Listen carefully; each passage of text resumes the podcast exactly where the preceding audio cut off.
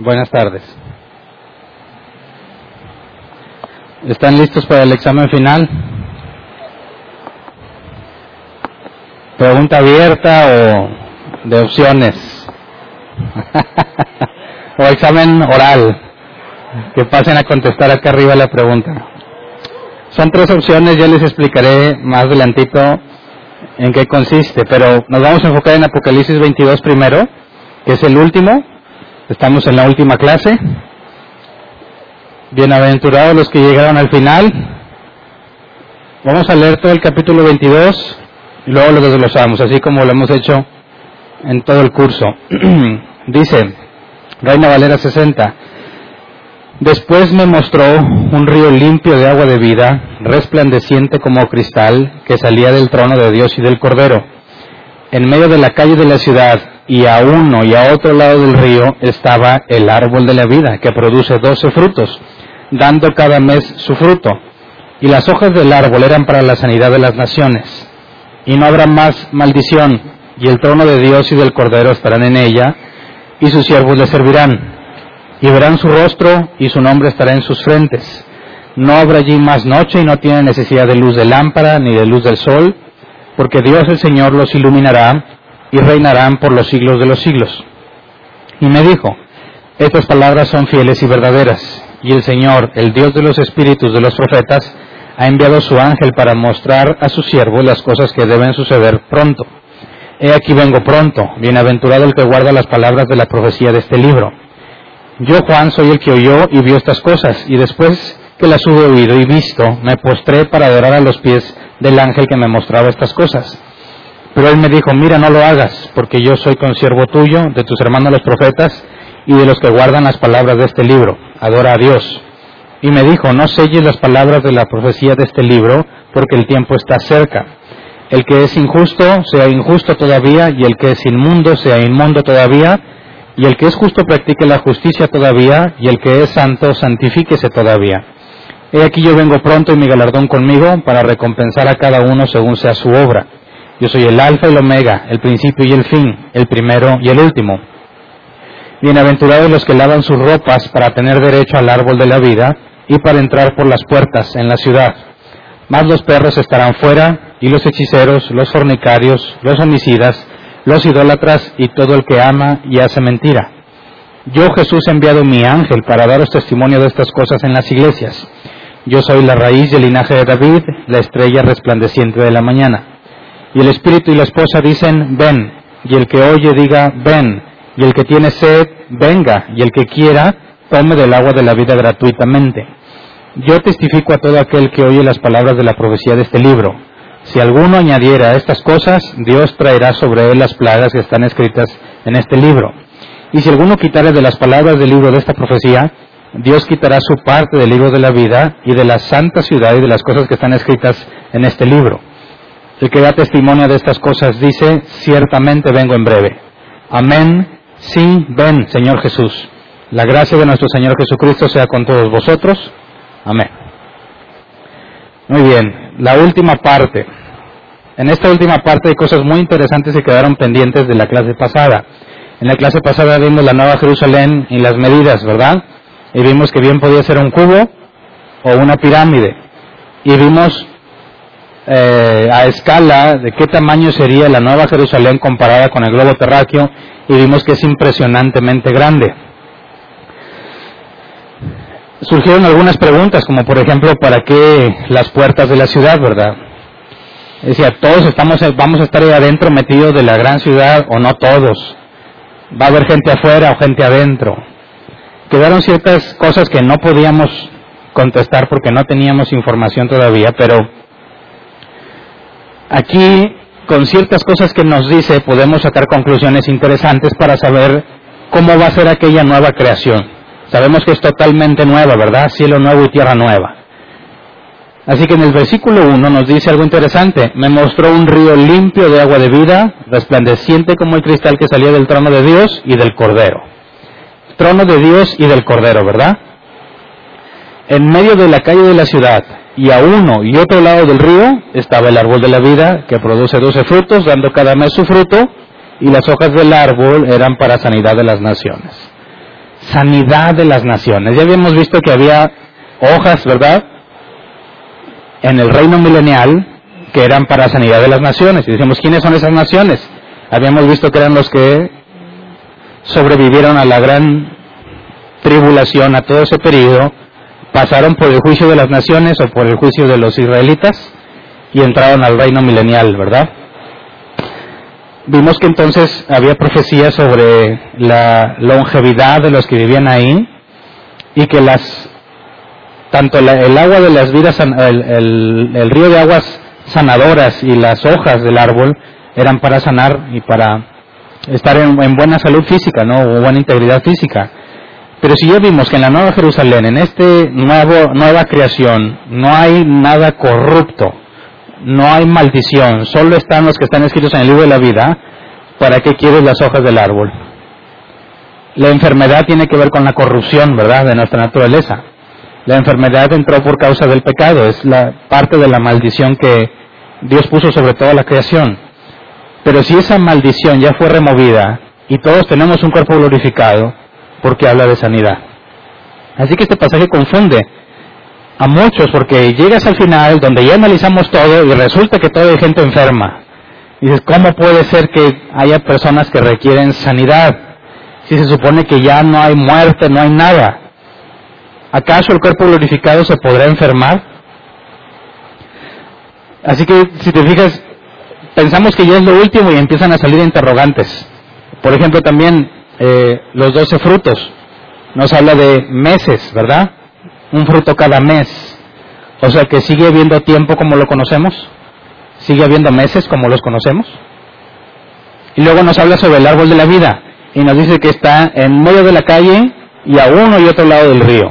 ¿Cómo le haces para que un árbol esté al mismo tiempo en medio de la calle, a un lado del río y también al otro lado? ¿Cómo le haces para que un solo árbol, el árbol de la vida, esté en esos tres lugares al mismo tiempo? Dicen, bueno, es que a lo mejor está en una dimensión extraña y puede estar en tres lugares al mismo tiempo, es nueva creación, ¿no? Bueno, para empezar, hay un río, ¿verdad? ¿El río está dentro de la Nueva Jerusalén o sale de la Nueva Jerusalén? Alcanzamos a ver la clase pasada que los reyes de las naciones traían su gloria a ella, ¿verdad? De manera que había un bosquejo de que no viven todos encerrados ahí dentro, sino que hay algo afuera. Entonces empecemos a analizar primero con esto de los meses, que cada mes produce un fruto, ¿verdad? 12 frutos. Entonces si hay 12 meses, hay años, ¿verdad? Bueno, aquí la palabra mes es el griego men, que se traduce como mes lunar. Mes lunar. ¿Cómo le haces para medir los meses lunares? Pues necesitas contar las veces que la luna pasa, ¿verdad? Según los distintos eh, etapas que tiene, por así decirlo.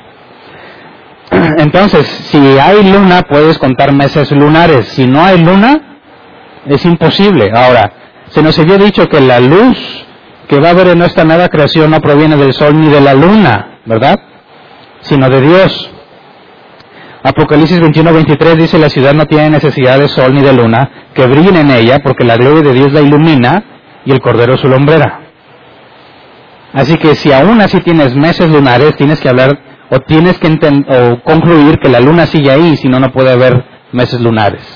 Ahora, si no es para iluminar durante la noche, que lo leemos en Génesis, fue puesto como lumbrera durante la noche, si ahora no necesita esta ciudad, esta nueva creación, no necesita lumbrera, porque la luz sale de Dios, ¿cómo entiendes a la luna? Quisiera que fuéramos a Génesis 1, 14 y 15 para ver un detalle.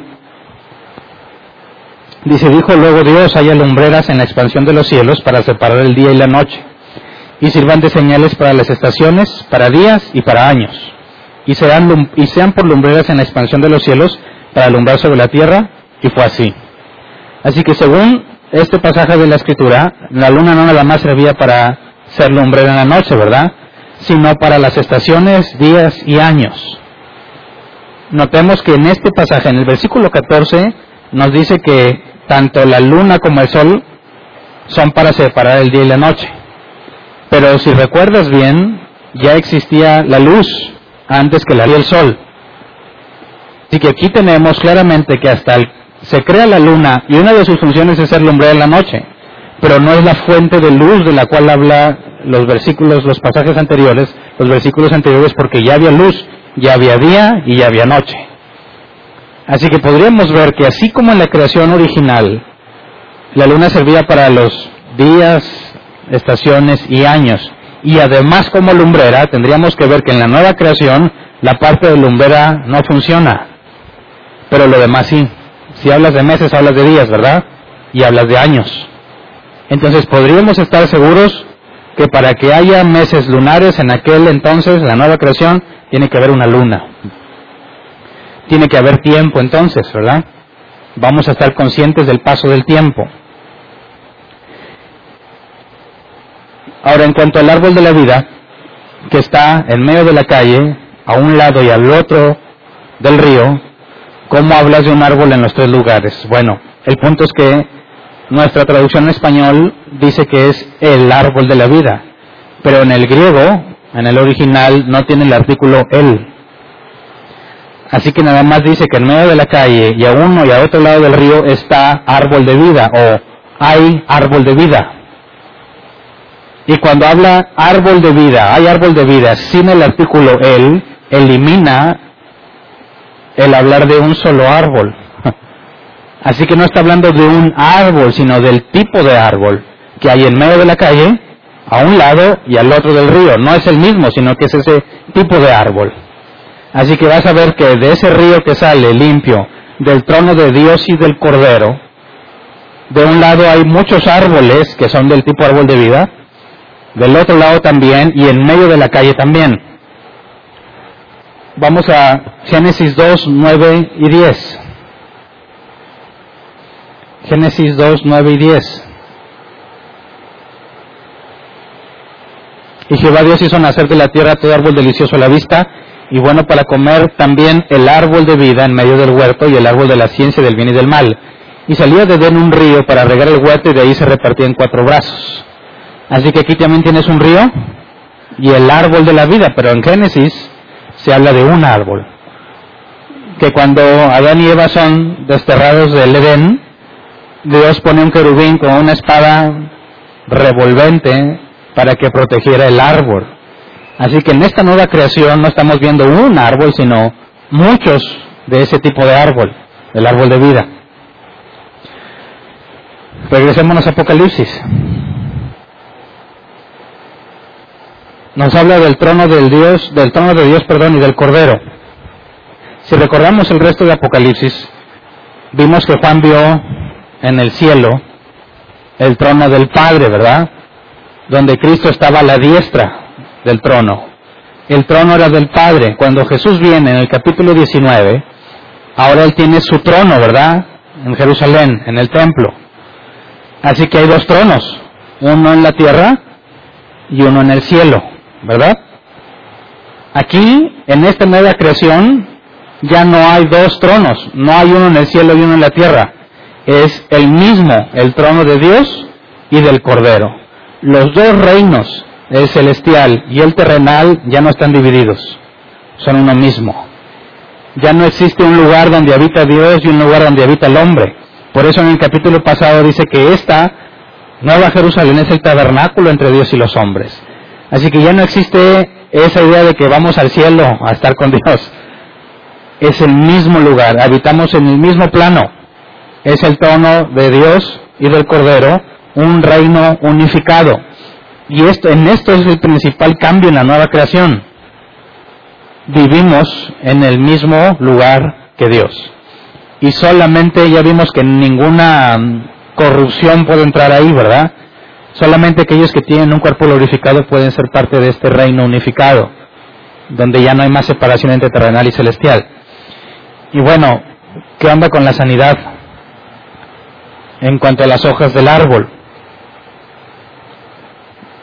Bueno, como decía que esto genera confusión, algunos al encontrarse estas hojas que son para sanidad de las naciones, tienden a concluir que hay seres humanos que alcanzaron a entrar. Para tratar de justificar la sanidad a las naciones. Y dicen, ¿sabes qué? A la luz de este pasaje, dicen algunos, no estoy de acuerdo con eso, dicen, alguien sobrevivió cuando Satanás fue a engañar a las naciones, dice, alguien tuvo que quedar vivo y se le da acceso a esta nueva creación y son ellos los que necesitan las hojas.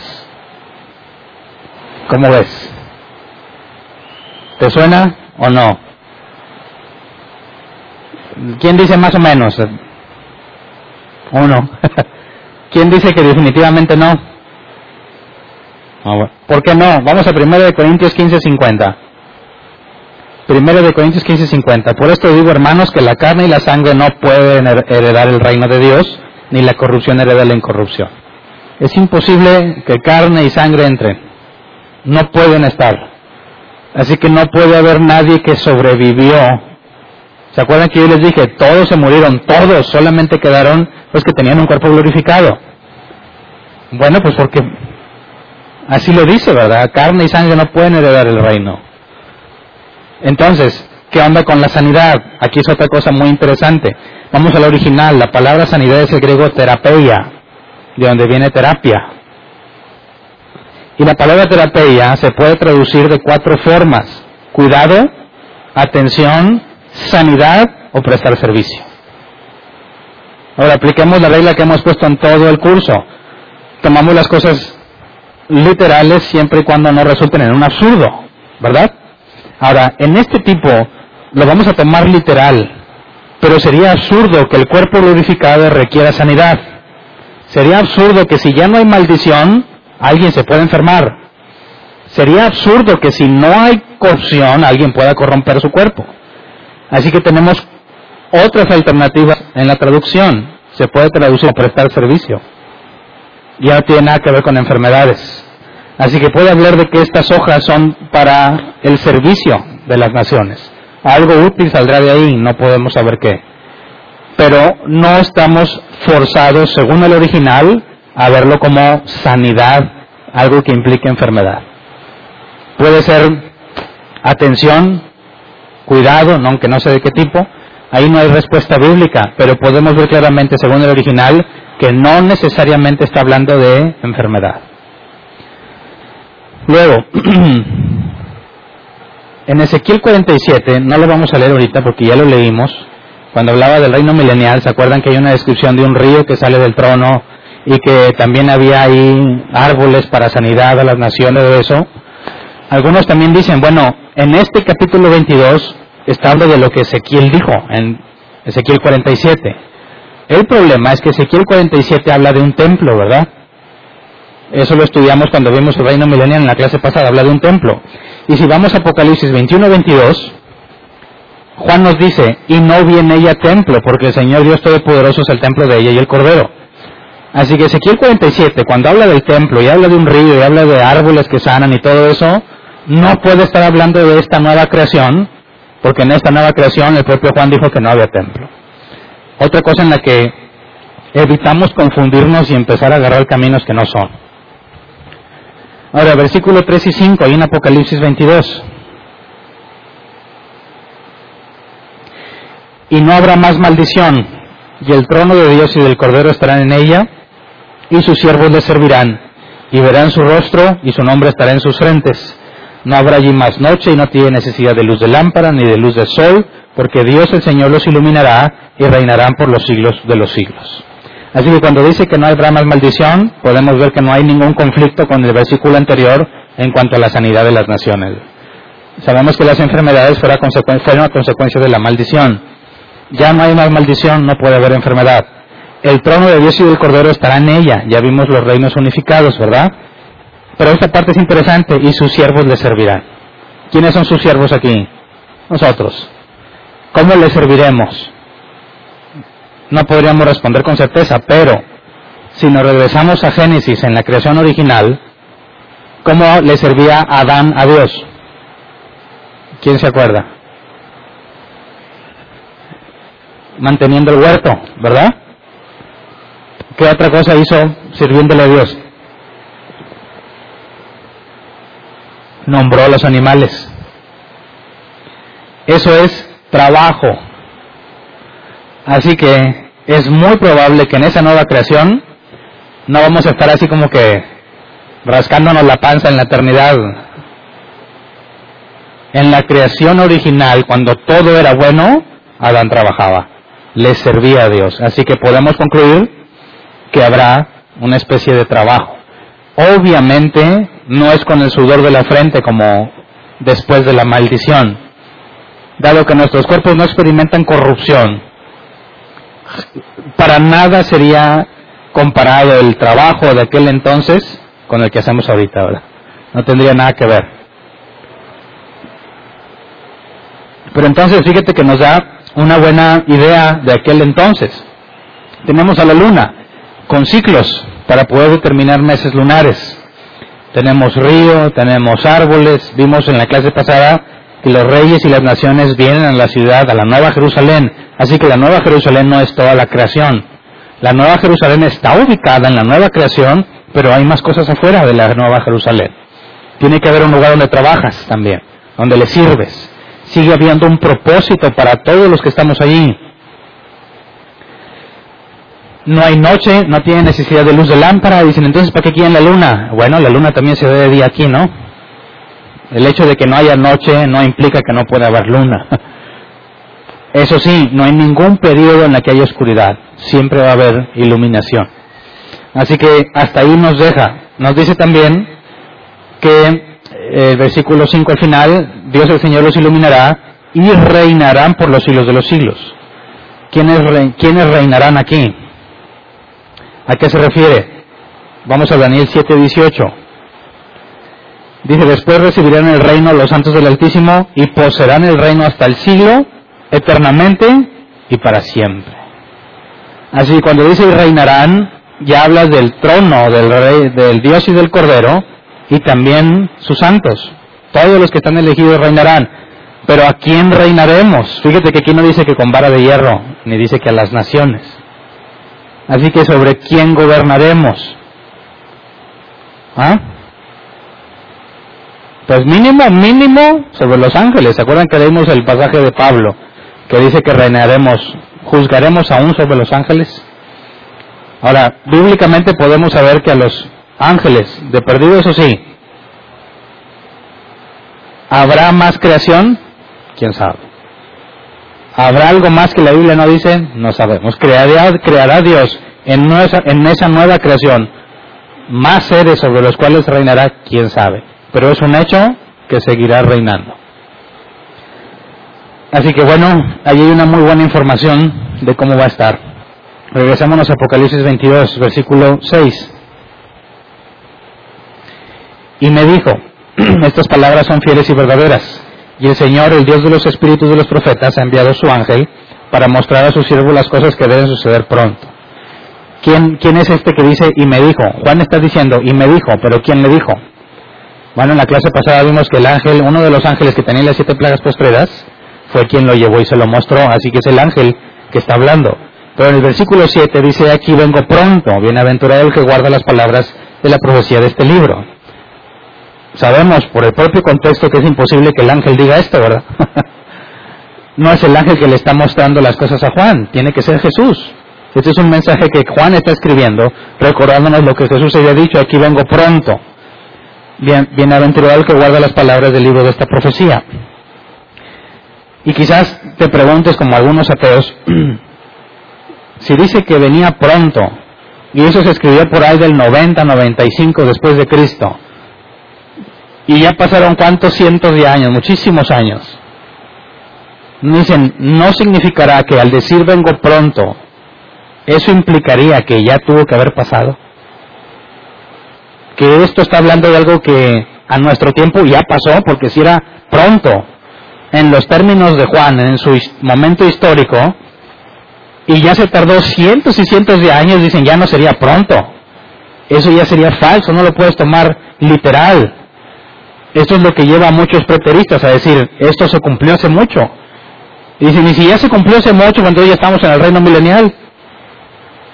Pero hemos visto que ninguna de las descripciones, ni del reino milenial, ni de la tribulación, de la primera mitad, ni de la segunda mitad, se ha cumplido. Así que ¿cómo resolvemos esto de que vengo pronto? Bueno, en el original la palabra pronto es taxi, con i latina, ¿verdad? De ahí viene el vocablo que nosotros tenemos para un taxi. Cuando pides un taxi estás haciendo referencia a la misma palabra, que se puede traducir como justo a tiempo o sin demoras necesarias. No implica rapidez la palabra original. No implica velocidad en el sentido de que ya mero, no. Habla de que sin demoras. Así que Jesús dice, aquí vengo pronto, no necesariamente implica que le faltaba poquito tiempo, sino que no habría demoras en el proceso. Todo se va a hacer justo en el tiempo señalado, es lo que dice el original. Y de ahí tú sigues leyendo ese capítulo, siempre que dice pronto sigue siendo el mismo griego taxi. Así que habla de que vendrá justo a tiempo sin demoras innecesarias.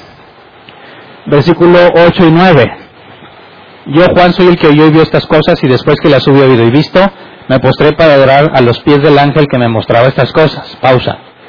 No es Juan el apóstol, que estuvo con Jesús, que vio los milagros, que vio todo. ¿Cómo se le ocurre adorar a un ángel? Dices, ¿qué onda Juan? ¿No es de primaria? ¿Que solo se adora a Dios? ¿Por qué quisieras adorar a un ángel?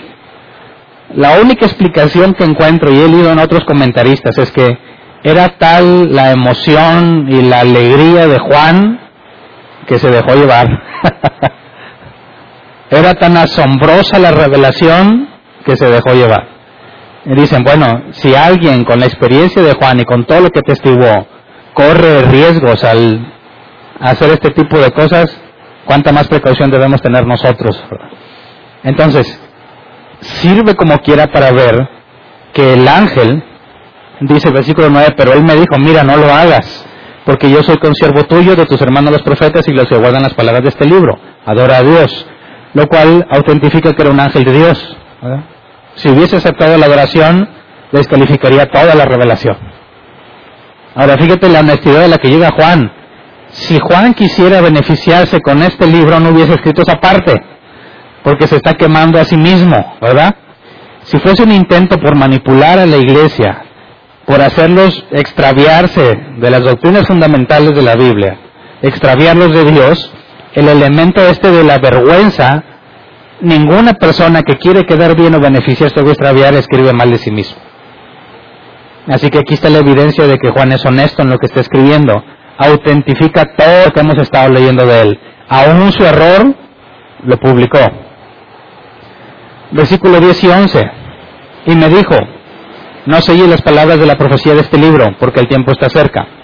El que es injusto sea injusto todavía, y el que es inmundo sea inmundo todavía, y el que es justo practique la justicia todavía y el que es santo santifíquese todavía. Ahora fíjate, regresémonos al, versículo 10. No selles las palabras de la profecía de este libro. Vamos a Daniel 12.4. A Daniel se le dijo lo opuesto. Daniel capítulo 12, versículo 4. Pero tú, Daniel, cierra las palabras y sella el libro hasta el tiempo del fin Muchos correrán de aquí para allá y la ciencia se aumentará. A Juan le dice, no lo selles. A Daniel, séllalo. Hasta el tiempo del fin. No va a estar sellado para siempre, ¿verdad? Sino hasta el tiempo del fin. A Juan no se lo debe, no lo debe de sellar porque es para que toda la iglesia lo lea. Qué extraño que es uno de los libros menos leídos, ¿verdad?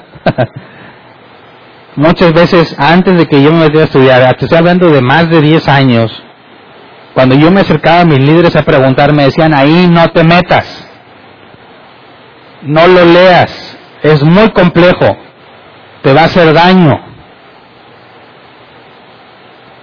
¿No te parece contradictorio? Entiendo y reconozco que es un libro complejo, pero no se supone Vamos a seguir leyendo. ¿No se supone que esto es para beneficio de la iglesia? Fíjate, dice, el que es injusto sea injusto todavía, ¿verdad? El inmundo sea inmundo todavía. El justo siga siendo justo y el santo santifíquese todavía. Vamos a Daniel 12, 9 y 10. Hay algo similar aquí también. Daniel 12, 9 y 10. Él respondió, anda Daniel, pues estas palabras están cerradas y selladas hasta el tiempo del fin. Muchos serán limpios y emblanquecidos y purificados. Los impíos procederán impíamente y ninguno de los impíos entenderá, pero los entendidos comprenderán. Fíjate que también nos habla de los justos o, o purificados o emblanquecidos y los impíos, el injusto. Si aquí nos dice, los limpios, muchos serán limpios y emblanquecidos y purificados, y los impíos se irán impíamente. ¿Cómo podemos entender esto juntándolo con lo de Apocalipsis? El inmundo sea inmundo todavía. El santo santifíquese todavía. Bueno, si nos dice Daniel que los impíos seguirán procediendo impíamente, y Juan nos dice que también, lo único que podemos concluir es que esta revelación no implica un cambio en los injustos, no implica cambio en los impíos, ni en lo inmundo, ellos seguirán haciendo lo que es de ellos. Pero el que es justo, justifíquese todavía, y el que es santo, santifíquese todavía. Esto debe servir de motivación para el creyente. El que es santo va a seguir buscando santificarse. El que es justo va a seguir buscando la justicia. Al impío esto no le sirve para nada. No va a haber cambio para él, no le interesa. Pero al justo y al santo, sí. Ellos deben de seguir santificándose y buscando. Esto habla de una motivación en el que es justo y el que es santo. El que es santo. Cuando lees Apocalipsis, debe de llevarte a seguir buscando la santidad y a seguir buscando la justicia. Pero al impío de nada le sirve. Y a mí me asombra que hay cristianos que leen Apocalipsis y no hay ningún cambio en sus vidas. No les interesa para nada ni buscar más santidad ni más justicia. Pero a la luz de lo que hemos estudiado, a la luz de las promesas y de ver cómo Dios dice claramente cómo se van a cumplir las cosas, ¿no te motiva a buscar más de Dios y a buscar la santidad para ser parte de todas estas cosas? Claro, ahí está uno de los beneficios de estudiar Apocalipsis. No puede haber cristiano que viva con incertidumbre. ¿Que qué va a pasar en el futuro? ¡Ay, ya se va a acabar el mundo! Ahí viene el anticristo. Ahí andan asustados, se oyó la trompeta del rato y se preocupan y se asustan. ¿Por qué? ¿No te parecen excelentes noticias para nosotros todo lo que hemos estudiado en el curso? No debe de provocar temor, sino motivación, esperanza para buscar santidad y buscar justicia.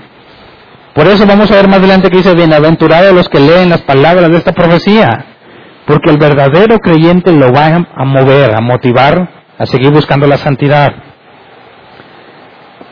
Luego veamos versículo 12 al 15.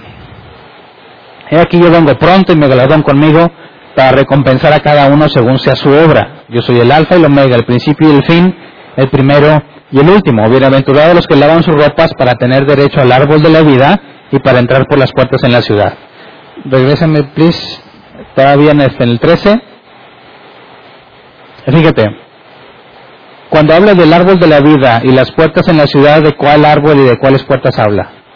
De la nueva creación, ¿verdad? Ahí, sigue siendo el enfoque de motivación. Jesús dice, lava tus vestiduras, lava tus ropas, para que tengas acceso a eso.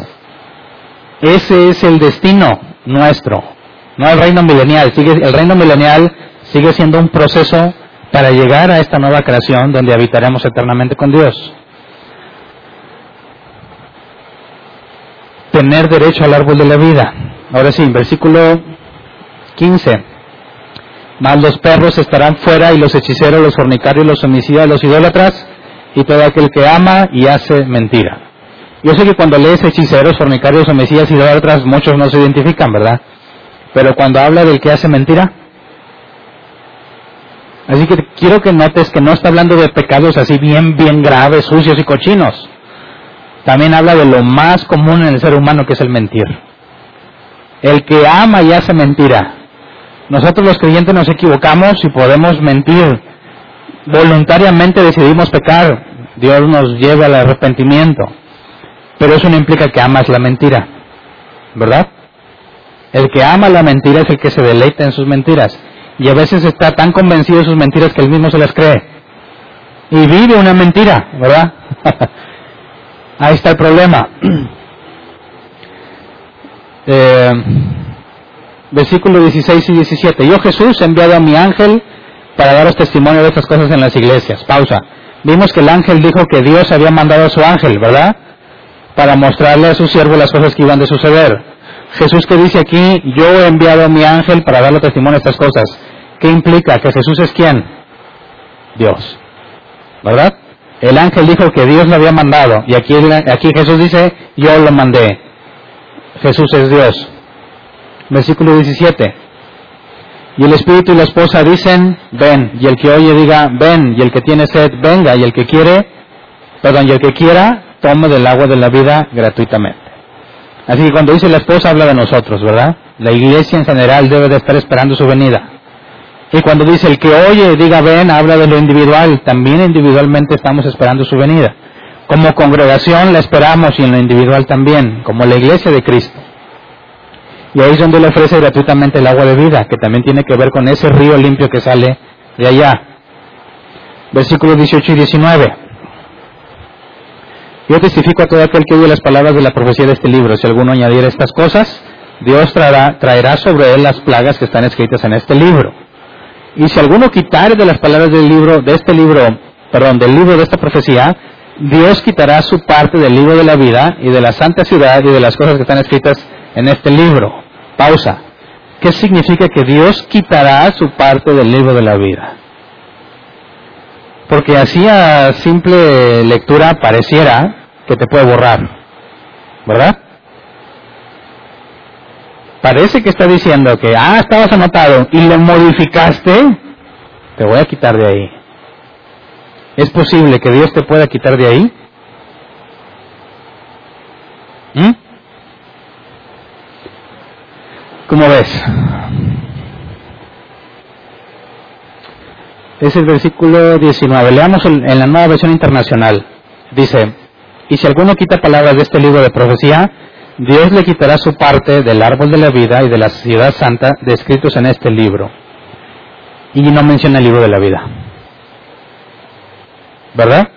Traducción lenguaje actual, versículo 19. Y si alguien le quita algo al mensaje de esta profecía, Dios no lo dejará tomar parte del fruto del árbol que da vida, ni lo dejará vivir en la ciudad santa, como se ha dicho en este libro. Y también eliminaron la parte del libro de la vida. Regresemos a la Reina Valera 60. Dios quitará su parte del libro de la vida y de la santa ciudad de las cosas que están escritas en este libro. Analicemos esto. Si Dios es omnisciente, ¿verdad? Y antes del principio del tiempo, antes de la creación, escribió los que se habían de salvar, los que Él salva. Si esto realmente implica que te puede quitar de allí, tenemos un problema grave, ¿verdad? El problema consiste en que entonces Dios no fue capaz de ver que a fin de cuentas ibas a agregarle algo a este libro y se equivocó al, ponerte ahí. Cosa que es absurda. Así que cuando dice que quitará su parte del libro de la vida, no puede hablar de borrarte, sino de las promesas que reciben los que tienen el libro de la vida. Y como lo dice este mensaje es para que se a las iglesias. Cualquiera que se piensa cristiano y quiere modificarlo, se le notifica que no va a tener parte de nada de eso. ¿Pero qué implica? Fíjate, en el versículo 18 dice, yo testifico a todo aquel que oye las palabras de la profecía de este libro. Si alguno añadiera estas cosas, Dios traerá sobre las plagas que están escritas en este libro. Allí hay una respuesta interesante. ¿quiénes son los que van a pasar por la ira de Dios? Los que no están escritos en el libro de la vida. Así que desde el versículo 18 nos dice que si tú le modificas, te van a venir esas plagas porque no estás escrito ahí. Y cuando dice el versículo 19 que quitará tu parte del libro de la vida, en ningún momento está diciendo que te va a borrar de ahí, sino que no tendrás parte con aquellos que están en el libro de la vida. No vas a poder vivir nada de lo que ellos viven. Está hablando de quitar esa promesa, esas bendiciones, esas misericordias, porque estás demostrando al modificarlo que no estás escrito ahí. Versículo 20. El que da testimonio de estas cosas dice, ciertamente vengo en breve. Amén, sí, ven, Señor Jesús. La gracia de nuestro Señor Jesucristo sea con todos nosotros. Amén. Y se acabó. Ahora no me voy a pasar a Mateo 24 para las preguntas, ¿verdad? Vamos a dejar preguntas para este último capítulo. Y luego vemos el examen final y les explico en qué consiste, ¿verdad? Por lo pronto prepárenme las hojas. No, no se crean. ya ni les preocupa la, el rapto ni nada, les preocupa el examen. Bueno, preguntas del capítulo 22. Si tienes una pregunta, levanta tu mano, por favor. ¿Me ayudan con el micro?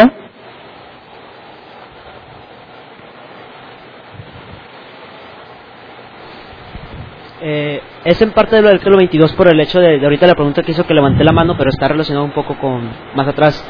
En la clase pasada, en la clase pasada había quedado una pregunta sin responder, donde en Mateo 25, que habíamos quedado que esos eran, o sea, los que se habían quedado hasta el final del, de la semana, que dice que e irás estos de castigo eterno y los justos a vida eterna. Y ya después, de cuando estamos en Apocalipsis 20, eh, el, había- uh, bueno, se quedó en que todos eran cuello, por así decirlo, ¿verdad? A los naturales. A los naturales. Que en esta parte también estábamos hablando de los naturales. A ver, ¿podrías leerlo el, el pasaje? Eh, ¿Completo o...? Sí. Bueno, desde... Sí, por favor. Es que empieza desde un poquito más atrás. Es donde, donde empieza a hablar de, de a, los, a los que le dieron de beber y, y que lo alimentaron y que lo visitaron en la... Ah, la- el separar ovejas y cabritos. Ajá, lo- separa a los ovejas y los cabritos Ajá. y luego les dice, e irán estos a castigo eterno y los justos a vida eterna. Sí. Y que son los, los humanos, por, por, por así decirlo, pasan. Pero luego llegamos a que al final mueren todos. ¿Dónde queda lo de Ah, vida eterna? Muy Por eso, por eso mi duda fue de que pues tal vez sí sí, porque al final de cuentas en el, en el pasaje de Apocalipsis 20, donde dice que, que siguieron a- a- al diablo, dice que la cantidad era como los granos de la arena, nunca, bueno, que son muchísimos, obviamente millones, pero no da referencia a, a una totalidad. Mi, mi lógica, lo que me llevó a pensar fue de que, pues, si siguen siendo humanos normales, se podría decir, eh, pues, no sé si se pueda que sigan teniendo hijos. Entonces digo, pues tal vez ellos sí se quedan para vida eterna y todos los descendientes son parte de los que cayeron, porque si no aquí lo de vida eterna no, no me queda mucho. Ujú. Bueno, aquí hay dos posibles cosas. Número uno, a la luz de Apocalipsis, ya vimos que hay dos resurrecciones, ¿verdad? A los que están separando eh, en el juicio de las ovejas y las cabras, vimos que tienen que ser las naciones que quedaron vivas. Cuando dice aquellos irán al castigo eterno, sabemos que están hablando de las cabras, ¿verdad?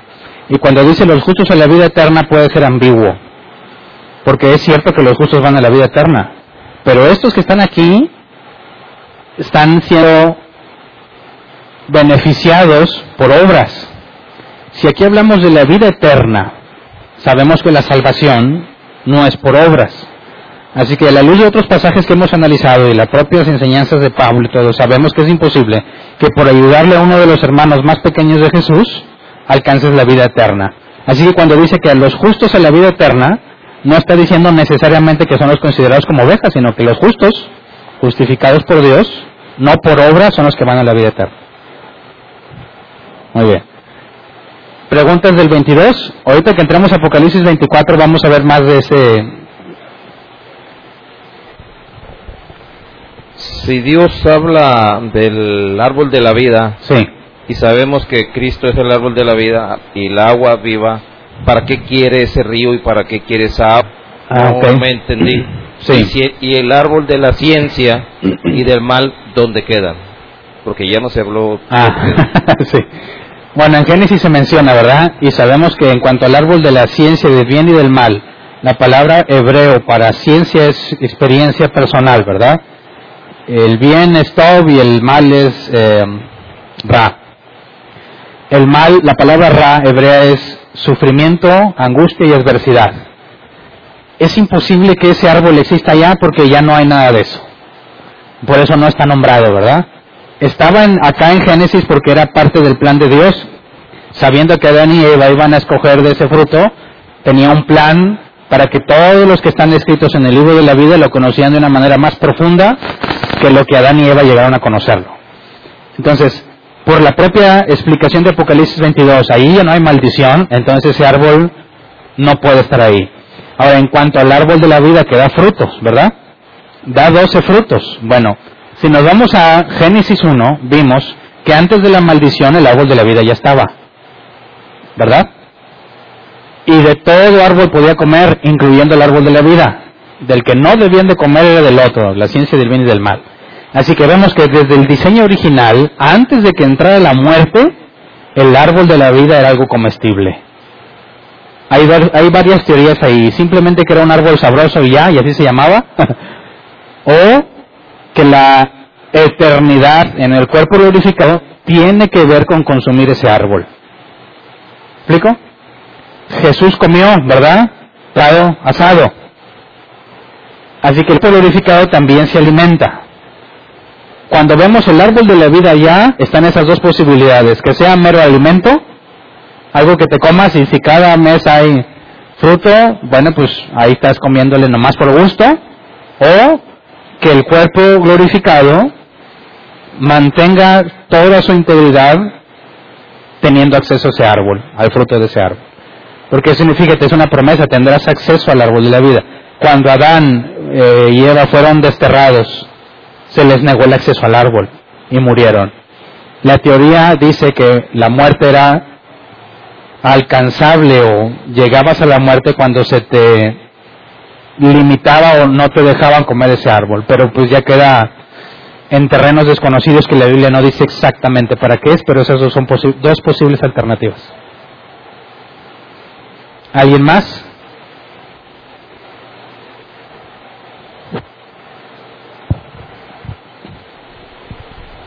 Sí, dice en, Apocalipsis 22, 15 que pero fuera se quedarán los pervertidos, los que practican brujerías, que cometen inmoralidades, etcétera, etcétera, etcétera. Está hablando de las personas que, o sea, que vivieron y se murieron y no alcanzaron la vida, o, o que hay, todavía existe personas vivas, por así decirlo, que no pueden entrar. Ok. Bueno, hemos visto que desde el 20 se dejó en claro que ya fue el juicio del gran trono blanco. Todos los que no estaban escritos en el, libro de la vida ya fueron echados al agua de fuego. Así que es imposible que haya todavía ese tipo de personas allá, no pueden estar en esa creación.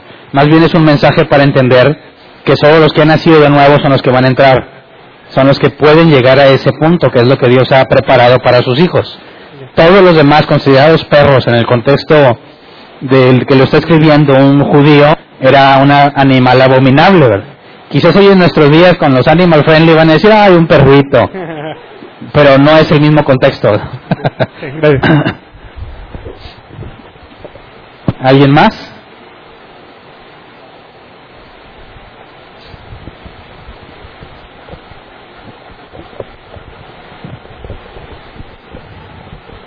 Eh, buenas noches. Buenas noches. El, el capítulo 22 se habla sobre el agua de la vida y el árbol de la vida. ¿Hay algo, alguna relación ahí? ¿O es una o la otra? ¿O ¿Por qué lo menciona así, vaya? Bueno, hay una teoría también ahí. Si está a un lado y al otro del río, probablemente el árbol de la vida es árbol de vida porque tiene acceso a ese río. Y como ese río viene del trono de Dios, no es un ojo de agua, no es una fuente natural, sino que es Dios mismo quien genera esa agua, existe la teoría de que el árbol de la vida tiene esas propiedades por tener acceso a ese río. En la bueno, creo haber escuchado, no recuerdo muy bien, pero que en la nueva tierra no habrá agua, ¿verdad? ¿Es lo que había comentado? ¿O ando mal? ¿No habrá agua? No, pues ahí sí dice que hay un río. No, bueno, pero de repente eso no... Sí, sí comenta, o sí dice la Biblia ahí que no, que no habrá agua en ese entonces. No, no leímos nada de eso. Ah, bueno, ok, esto ando mal. Okay. Otra otra pregunta. Hay un ah. versículo ahí que marca que dice el, que dice el venir lava, lava en sus ropas para que bienaventurado que lava sus ropas. Sí. Bueno, en otras versiones maneja, creo que es la versión pechita de la iglesia, la Biblia pechita, perdón, que habla que bienaventurados no, hagan, que cumpla los mandamientos, que cumpla la ley.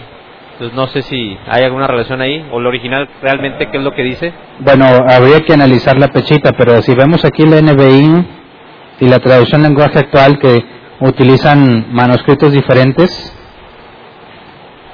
es el versículo 14, ¿verdad? En la NB dice, dichosos los que lavan sus ropas. Traducción lenguaje actual, a los que han de hacer lo malo, a los que dejen de hacer lo malo Dios les bendecirá, pues le dará derecho a comer dice algo completamente distinto. A los, pues les dará el derecho a comer de los frutos del árbol que da vida eterna. Ellos podrán entrar por portones de la ciudad. Aquí no menciona nada de lavar las ropas, ¿verdad? Así que es posible, eh, no tengo aquí la nota, pero tanto la traducción, bueno, la NBI y la Reina Valera 60 de por usan manuscritos dis- distintos, ¿verdad? La Reina Valera 60 usa el textus receptus. La NBI utiliza lo que le llaman los textos críticos. Al analizar distintas fuentes de manuscritos determinan cuáles son los más antiguos, los más probables a ser sin variantes, ¿verdad? Los más creíbles. La traducción lenguaje actual me imagino que tiene otros manuscritos, no me he puesto a estudiar exactamente cuáles son. Pero también depende del manuscrito que estás leyendo y la varianza que tiene. ¿Alguien más? Nadie más. Ok, cerramos las preguntas de todo lo que tiene que ver con Apocalipsis. Damos por terminado el estudio del libro de Apocalipsis. Sigue la parte eh, que vimos desde la clase. ¿Se acuerdan que leímos Mateo 24 y dijimos, a ver, quedó claro y nadie manifestaba que fuera algo claro? Había muchas cosas, vimos ciertas inconsistencias y resultó que era muy complejo. Bueno, en cuanto al examen final, la idea es analizar Mateo 24, pero no se trata de que contestes una serie de preguntas. Se trata de que analicemos en conjunto Mateo 24 y determines si lo entiendes o no. ¿Ok?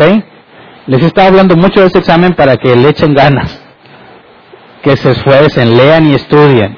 Pero no, créeme, en este tipo de cosas, la capacidad de explicarlo, las preguntas que yo puedo elegir para pedirte que las contestes manualmente, resulta muy ambiguo. Hay muchas cosas que podemos entender que por tanta profundidad y tanto contenido que hemos visto, aún requieres masticar, o sea, procesarlas y procesarlas y procesarlas para que realmente embonen de entre todo lo que hemos visto. Así que ponerte un examen escrito, aunque sea de múltiples respuestas, me parece que no sería adecuado, porque en la experiencia propia, cuando analizas un tema por primera vez y hay muchísima información que nunca habías visto, resulta muy complejo asimilarla de manera que puedas empezar a responder todo el libro del Apocalipsis una serie de preguntas. Además, ¿cuántas preguntas te gustaría que tuviera un examen de todo Apocalipsis? Te pondría fácil unas 300. Entonces, no va por ahí. Lo que vamos a hacer es, es el ejercicio de leer todo Mateo 24, corrido. Y luego voy a profundizar en ciertos pasajes para hacer un desglose. Y al final tú vas a tener que decidir si el curso te sirvió o no te sirvió. si no logras entender nada, bueno, pues habrá que tomarlo otra vez, ¿verdad? Pero quién sabe cuándo vendrá otra vez ese curso. La idea también es que tú pongas en práctica, porque no te voy a decir las cosas así directo, voy a estar haciendo preguntas para que tú trates de resolverlas y tratemos de poner en orden a la luz de todo lo que hemos estudiado lo que Jesús dijo en Mateo 24. ¿Queda claro? Así que leamos por favor Mateo 24, Reina Valera 60, todo el capítulo seguido. Y mientras lo vamos leyendo, trata, hace este ejercicio, mientras lo vamos leyendo, trata de recordar qué has leído en Apocalipsis que esté descrito aquí. ¿Ok? Mateo 24, empezamos desde el 1. Cuando Jesús salió del templo y se iba, se acercaron sus discípulos para mostrarle los edificios del templo. Respondiendo él les dijo, ¿veis todo esto? De cierto os digo que no quedará aquí piedra sobre piedra que no sea derribada. Y estando él sentado en el monte de los olivos, los discípulos se le acercaron aparte diciendo, Dinos, ¿cuándo serán estas cosas y qué señal habrá de tu venida y del fin del siglo? Respondiendo Jesús les dijo, mirad que nadie os engañe, porque vendrán muchos en mi nombre diciendo yo soy el Cristo, y a muchos engañarán. Y oiréis de guerras y rumores de guerras, mirad que no os turbéis, porque es necesario que todo esto acontezca, pero aún no es el fin, porque se levantará nación contra nación, y reino contra reino, y habrá pestes, y hambres, y terremotos en diferentes lugares, y todo esto será principio de dolores. Entonces os entregarán a tribulación, y os matarán, y seréis aborrecidos de todas las gentes por causa de mi nombre. Muchos tropezarán entonces y se entregarán unos a otros y unos a otros se aborrecerán. Y muchos falsos profetas se levantarán y engañarán a muchos. Y por haberse multiplicado la maldad, el amor de muchos se enfriará. Mas el que persevere hasta el fin, éste será salvo. Y será predicado este evangelio del reino en todo el mundo para testimonio a todas las naciones, y entonces vendrá el fin. Por tanto, cuando veáis en el lugar santo la abominación desoladora de que habló el profeta Daniel, el que le entienda, entonces los que están en Judea huyan a los montes. El que esté en la azotea no descienda para tomar algo de su casa. Y el que esté en el campo no vuelva atrás para tomar su capa. Mas hay de las que estén en cintas y de las que creen en aquellos días. Orad pues que vuestra huida no sea en invierno ni en día de reposo, porque habrá entonces gran tribulación, la cual no la ha habido desde el principio del mundo hasta ahora, ni la habrá. Y si aquellos días no fuesen acortados, nadie sería salvo, mas por causa de los escogidos, aquellos días serán acortados. Entonces, si alguno os dijere, mirad aquí está el Cristo, o mirad ahí está, no lo, creer, no lo creáis, porque se levantarán falsos cristos y falsos profetas, y harán grandes señales y prodigios, de tal manera que engañarán, si fuere posible, aún a los escogidos. Ya os lo he dicho antes, así que si os dijeren, mirad está en el desierto, no salgáis, o mirad está en los aposentos, no lo creáis porque como el relámpago que sale del oriente y se muestra hasta el occidente, así también, así será también la venida del Hijo del Hombre. Porque donde quiera que estuviera el cuerpo, ahí se juntarán las águilas. E inmediatamente después de la tribulación de aquellos días, el sol se oscurecerá, y la luna no dará su resplandor, y las estrellas caerán del cielo, y las potencias de los cielos serán conmovidas. Entonces aparecerá la señal del Hijo del Hombre en el cielo y entonces lamentarán todas las tribus de la tierra, y verán al Hijo del Hombre viniendo sobre las nubes del cielo con poder y gran gloria. Y enviará a sus ángeles con gran voz de trompeta, y juntarán a sus escogidos de los cuatro vientos desde un extremo del cielo hasta el otro. De la higuera aprender la parábola. Cuando ya su rama está tierna y brotan las hojas, sabéis que el verano está cerca. Así también vosotros, cuando veáis todas estas cosas, conoced que está cerca a las puertas. De cierto os digo, no pasará esta generación hasta que todo esto acontezca. El cielo y la tierra pasarán, pero mis palabras no pasarán. Pero del día y de la hora, y el día y la hora nadie sabe, ni aun los ángeles de los cielos, sino solo mi Padre. Mas como en los días de Noé, así será la venida del Hijo del Hombre. Porque como en los días antes del diluvio estaban comiendo y bebiendo, casándose y dando en casamiento, hasta el día en que Noé entró en el arca, y no entendieron hasta que vino el diluvio y se los llevó a todos, así será también la venida del Hijo del Hombre. Entonces estarán dos en el campo, el uno será tomado y el otro será dejado. Dos mujeres estarán moliendo en un molino, la una será tomada y la otra será dejada. Velad pues porque no sabéis a qué hora de venir vuestro Señor. Pero sabed esto, que si el padre de familia supiese a qué hora el ladrón habría de venir, velaría y no dejaría minar su casa. Por tanto, también vosotros estad preparados porque el Hijo del Hombre vendrá a la hora que no pensáis. ¿Quién es, pues, el siervo fiel y prudente, el cual puso su Señor sobre su casa para que les dé alimento a tiempo? Bienaventurado aquel siervo al cual, cuando su Señor venga, le haya haciendo así. De cierto os digo que sobre todos sus bienes le pondrá. Pero si aquel siervo malo dijera en su corazón, mi Señor tarda en venir, y comenzaré a golpear a sus consiervos y aún a comer y a beber con los borrachos, vendrá el Señor de aquel siervo en día que éste no espera y a la hora que no sabe y lo castigará duramente y pondrá su parte con los hipócritas, allí será el lloro y el crujir de dientes. Así que, claro como el agua, no, ¿verdad? ¿O sí? Levante la mano que le quedó claro como el agua al capítulo. Uno y medio, como que sí, no. Bueno, levante la mano el que no entiende nada. Nada, o sea, nada. No hubo nada que pudieras conectar de Apocalipsis con esto. Levante la mano. Tampoco.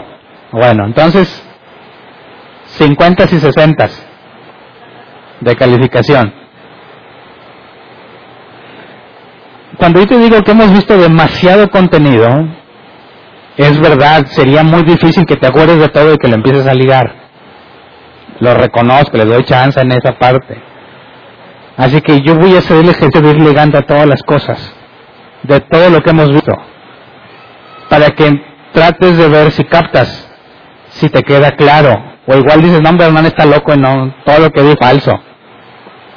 Puede ser, digo, que pienses eso, no que así sea. ok. Vamos a empezar entonces.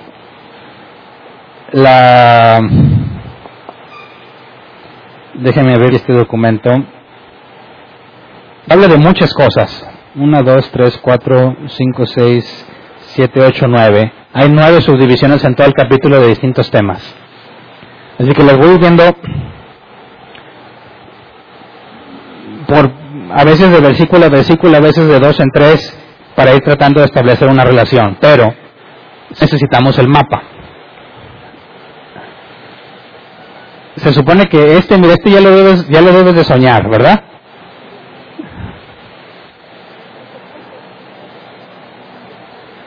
En este ya debes de saber todo exactamente dónde está ubicado y qué es cada una de las cosas.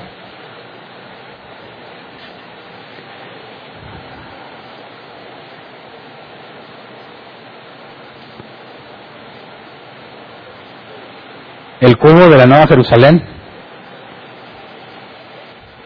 o la pirámide, como sea.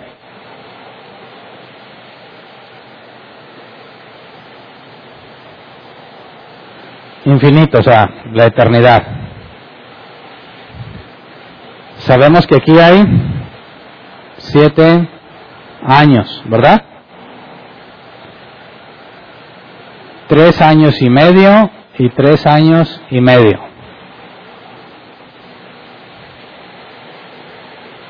Aquí son mil años, el reino milenial. Ahora empecemos a ver algunos detalles del mapa antes de empezar a ver Mateo 24 para acordarnos a grandes rasgos qué es lo que estuvimos viendo. ¿Se acuerdan que desde que se le daba muerte al Mesías, verdad? Mas no por sí, al final de la semana 69 se le daba muerte al Mesías, ¿verdad? Pasaba un tiempo, luego tiene que empezar la última semana profetizada por Daniel. Aquí tendríamos que empezar a ver otros detalles, lo estoy poniendo color, que aquí, en este momento, lo que marca el inicio de la semana, que era el rapto, ¿verdad? Aquí está. Nosotros subimos, y aquí, que me perdone Jesús, este es. Está muy feo, me digo, pero en las nubes, según lo que dice la escritura, nos encontraríamos con él en las nubes, ¿verdad? En este periodo hay varios personajes importantes. Tenemos, los voy a poner esos en rojo, porque ya el otro, el amarillo no se va a ver. Tenemos aquí tres figuras importantes, ¿verdad? Negativas. El dragón, no sé dibujar dragones, así que le voy a poner así. El anticristo y el falso profeta, ¿verdad? Figuras positivas. Tienes a dos, dos qué? Dos testigos, ¿verdad? Aquí, en esta media mitad, ¿Qué evento debe de suceder que marca la media mitad?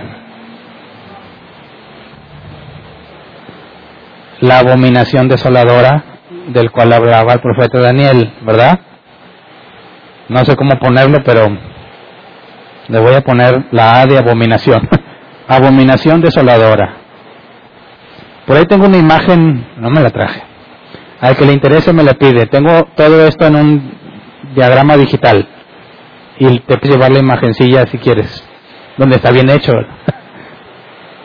Tienes la abominación desoladora. Ahora, recordemos en cuanto a los sellos. Ah, sí está ahí. Bueno, qué chido. A lo mejor se quedó ya hace dos años de ahí. a ver que saco mi láser. Para ir eh, juntos en, en lo que estoy explicando. Porque hay otro diagrama, no sé si ese es el que pusiste desde el principio del tiempo. no, no pongas ese. de una forma resumida desde el principio del tiempo hasta, hasta el fin. Pero creo que ese no es.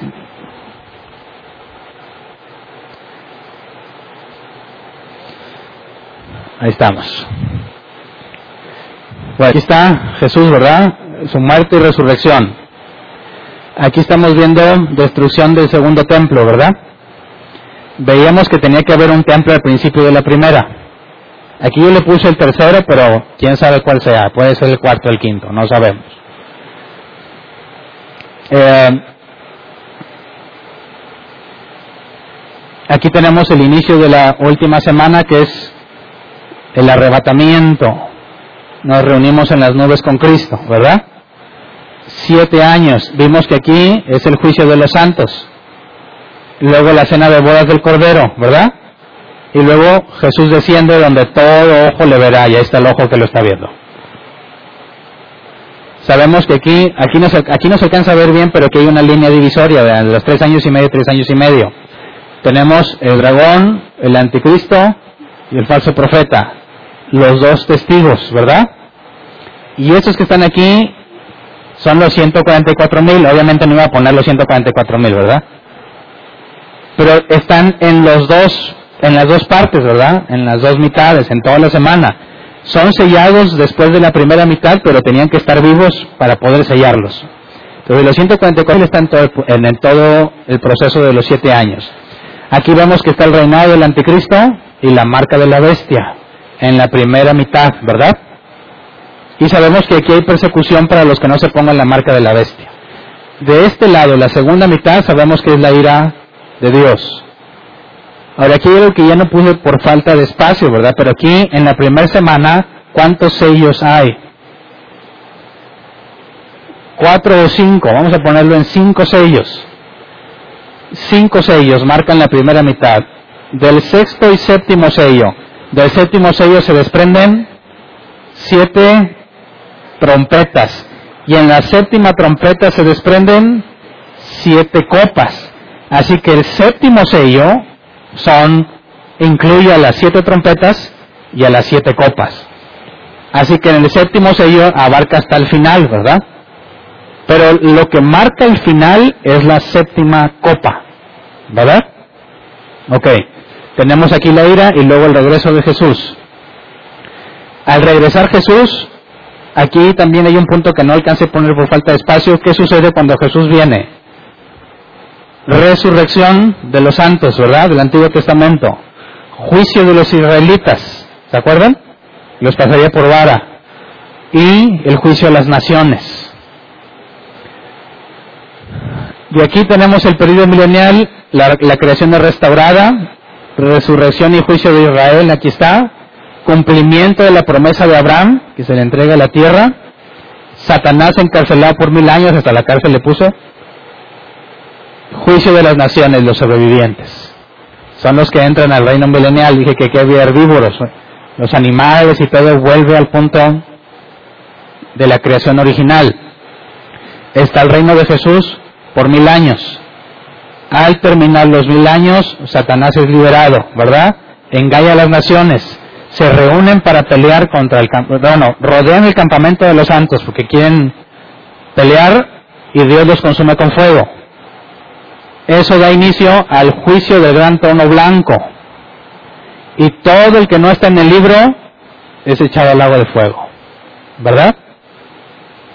Después del juicio del gran trono blanco, es el fin de la creación como la conocemos y viene cielos nuevos y tierra nueva y aquí puse la nueva Jerusalén como pirámide. De aquí ya no hay fin, es a la eternidad. ¿Sí? ¿Recordaron todo? A grandes rasgos de perdido. Si logras recordar este diagrama, tienes prácticamente todo lo que vimos en el curso. Ahí está resumido. Bueno, ¿lo, ¿lo, encoges por favor? Así. Vamos a ir leyendo Mateo 24 y vamos a tratar de ubicar lo que dice Mateo 24 en algo que hayamos visto de Apocalipsis. ¿Ok? Em, versículo 1 y 2, que no tienen que ver con el fin, Jesús profetiza la destrucción del templo, ¿verdad? No quedará piedra sobre piedra de este lugar. Versículo 3, le preguntan, dinos, ¿cuándo serán estas cosas? ¿Y qué señal habrá de tu venida y del fin del siglo? ¿Cuál, ¿Qué señal habrá de tu venida y del fin del siglo? Bueno, ¿qué venida es esta? La segunda venida de Cristo, ¿verdad? De eso está hablando. ¿Y el fin del siglo cuál es? ¿Cuál es el fin del siglo? Repasemos tres pasajes. Apocalipsis 10, 5 al 7.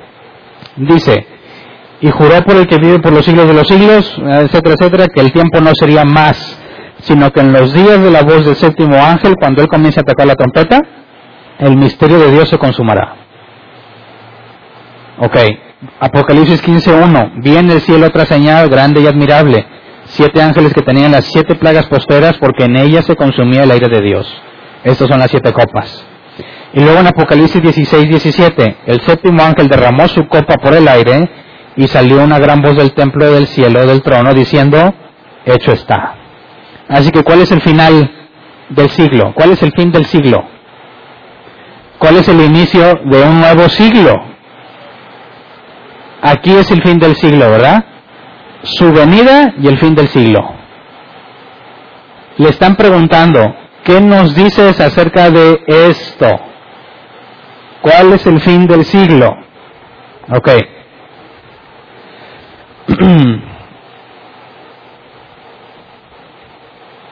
Veamos versículo 5 en Mateo 24, porque vendrán muchos en mi nombre diciendo, yo soy el Cristo, y a muchos engañarán. Bueno, es que me brinqué el 4, déjame leer también el 4.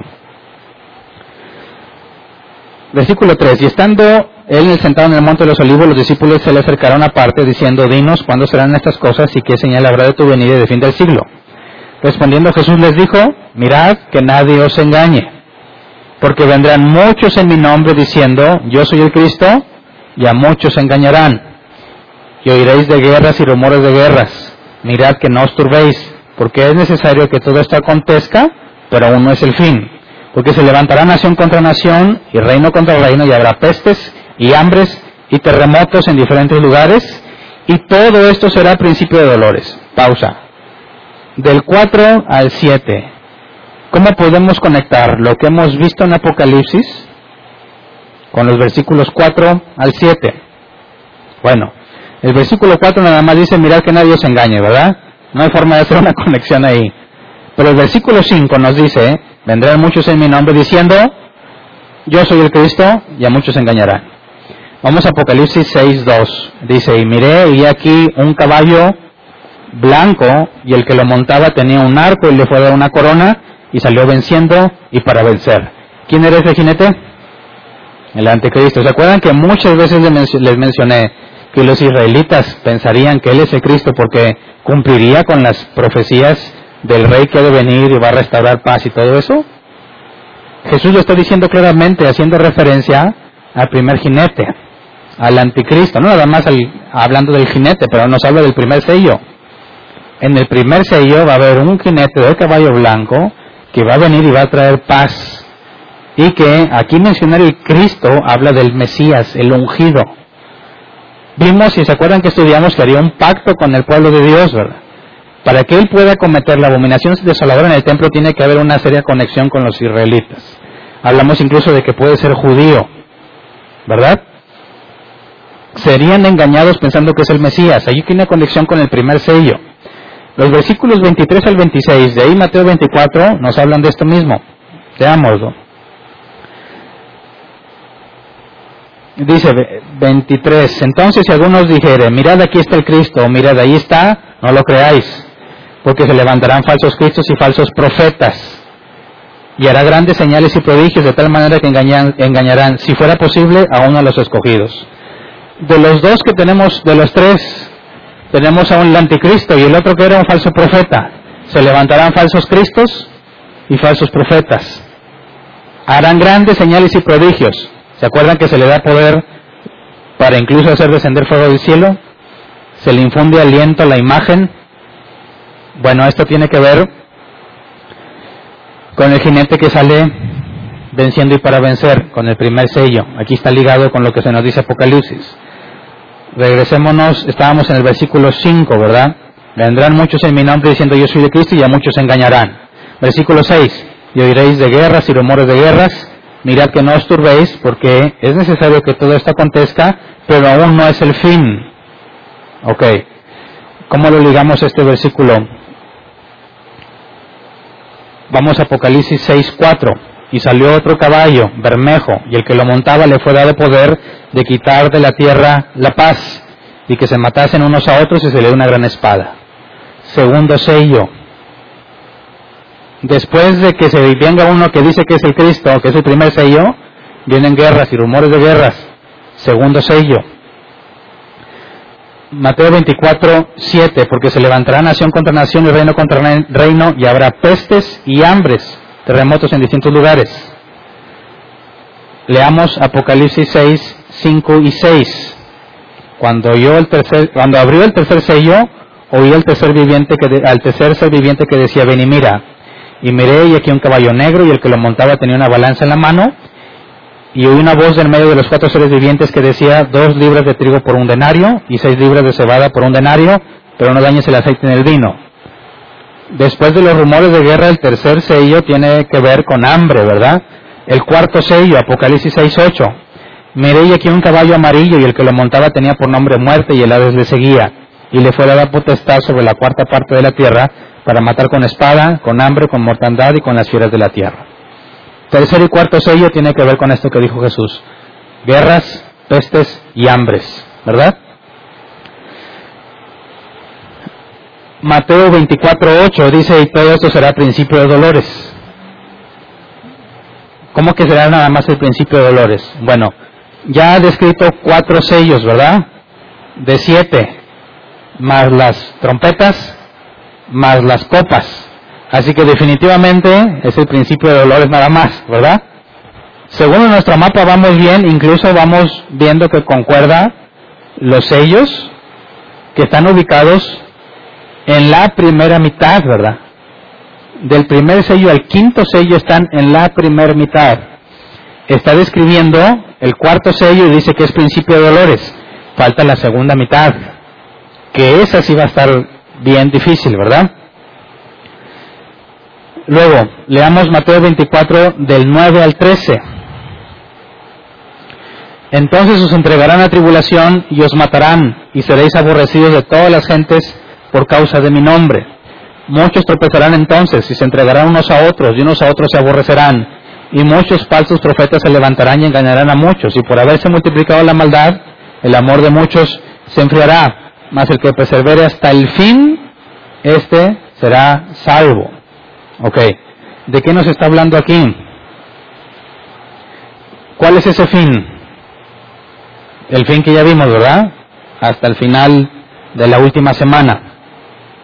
Bueno, ¿en qué momento los engañarán, los matarán?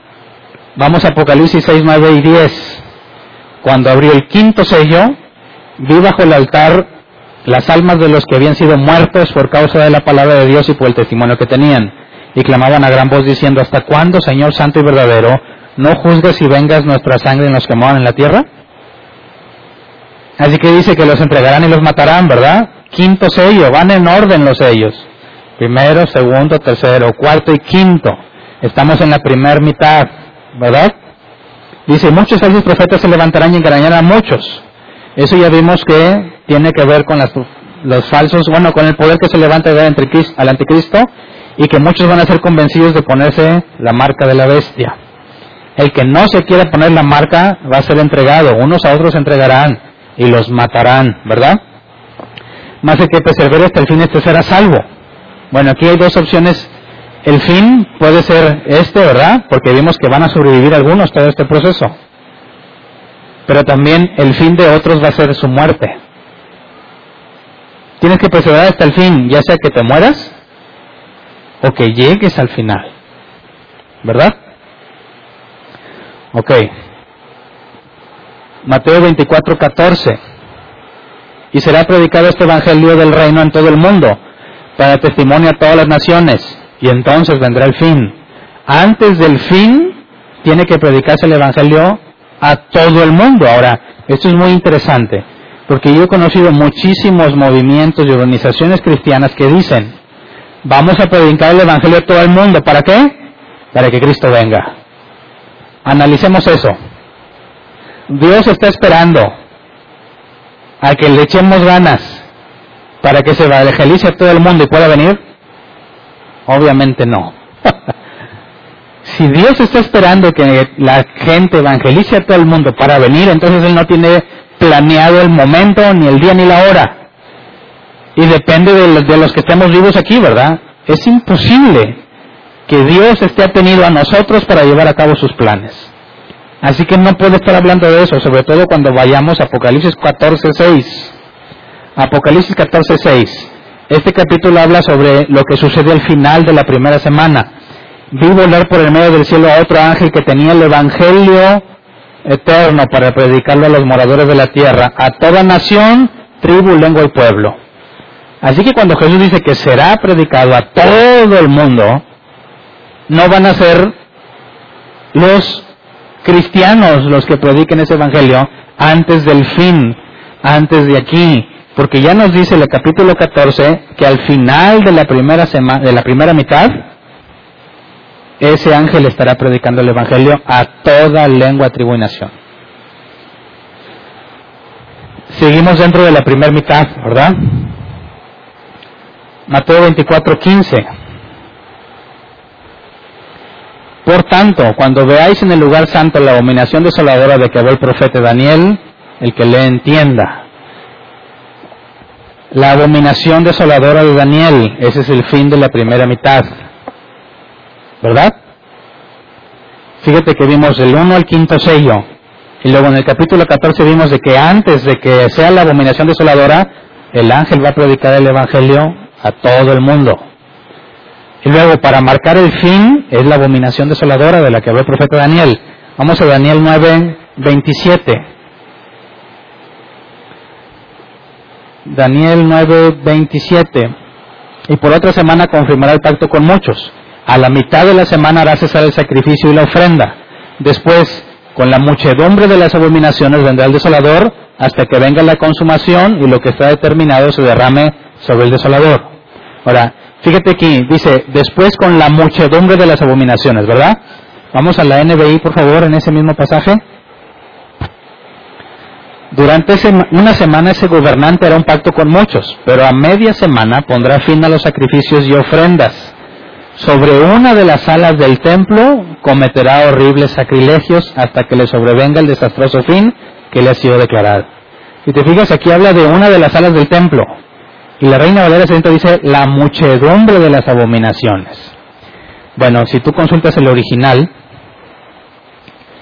aquí la palabra que la NBI nos traduce como muchedumbre, de muchedumbre de abominaciones, la palabra es, eh, en el original es y. Cuando dice hasta la, bueno, en el versículo 27, déjame, aquí está, es canaf. Canaf, que se traduce como ala o extremidad. Así que la Reina Valera 60 lo tiene mal. En una de las salas del templo será la abominación desoladora y es un detalle interesante que nos va a decir de ese momento. Pero vamos a Daniel 12, 11 al 13. Daniel 12, 11 al 13. Y desde el tiempo que se ha quitado el continuo sacrificio hasta la abominación desoladora habrá 1290 días. Aquí vamos a tener oportunidad. Voy a poner este cacao que lo vamos a poner en el proyector ahorita completo.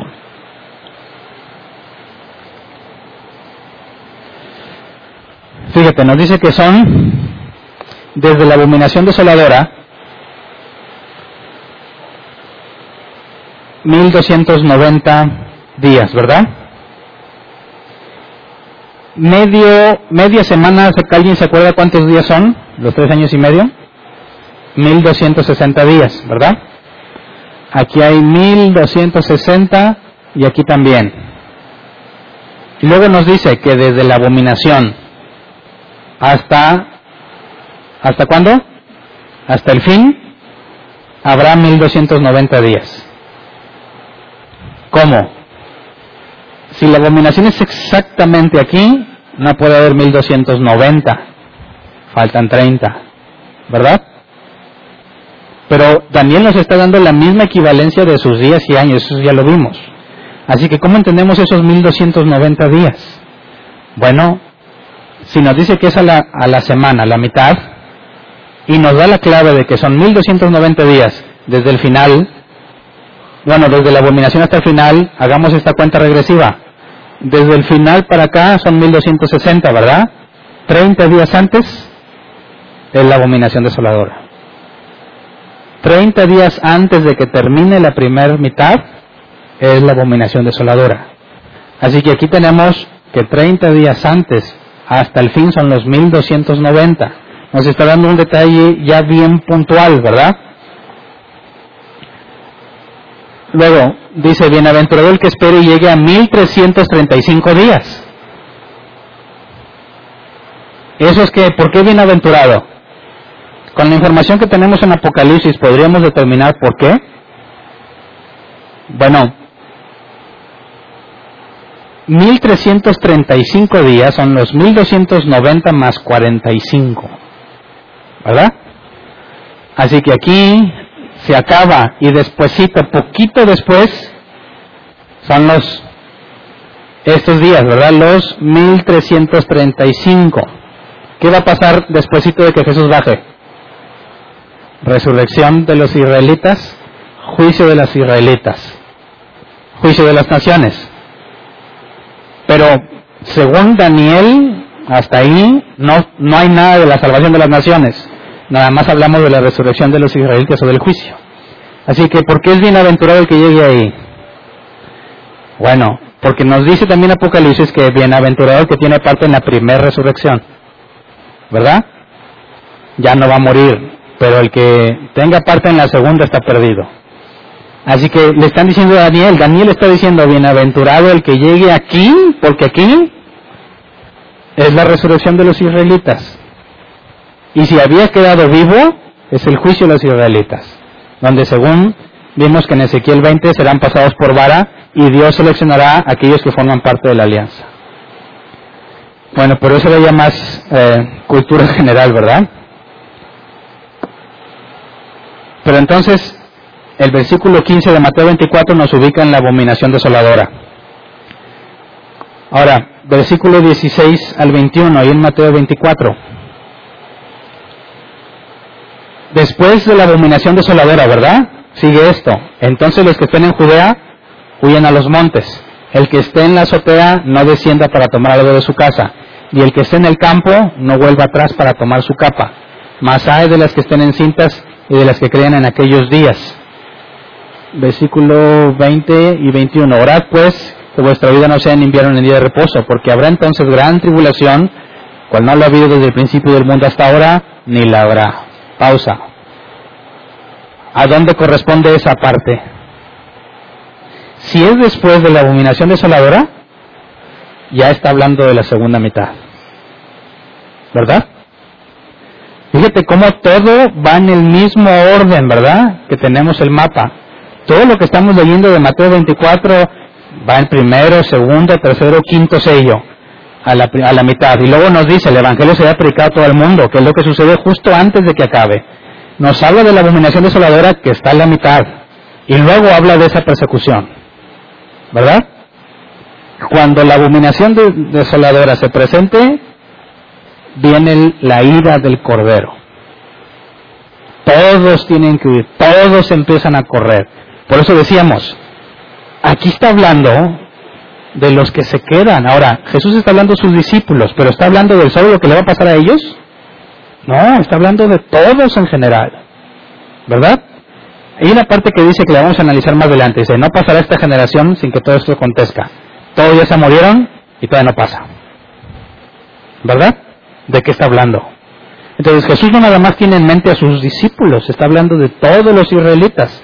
¿Por qué sabemos que es los israelitas? Porque él dijo que había venido a las ovejas extraviadas de Jacob.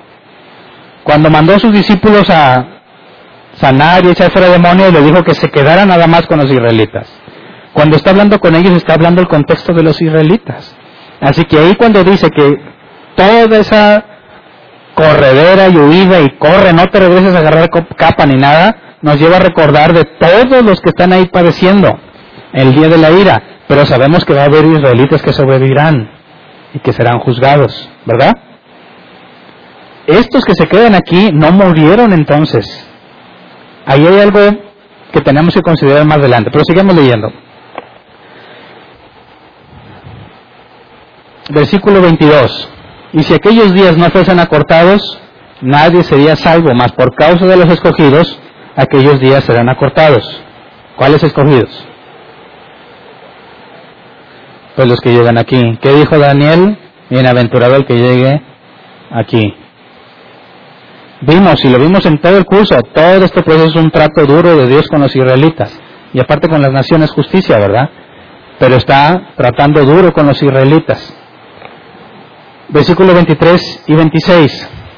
Entonces algunos dijere, mirad aquí está el Cristo, o mirad allí está, no lo creáis, porque se levantarán falsos cristos y falsos profetas, y harán grandes señales y prodigios, de tal manera que engañarán, si fuere posible, a uno de los escogidos. Ya os lo he dicho antes. Así que si os dijeren, mirad, está en el desierto, no salgáis, o mirad, está en los aposentos, no lo creáis.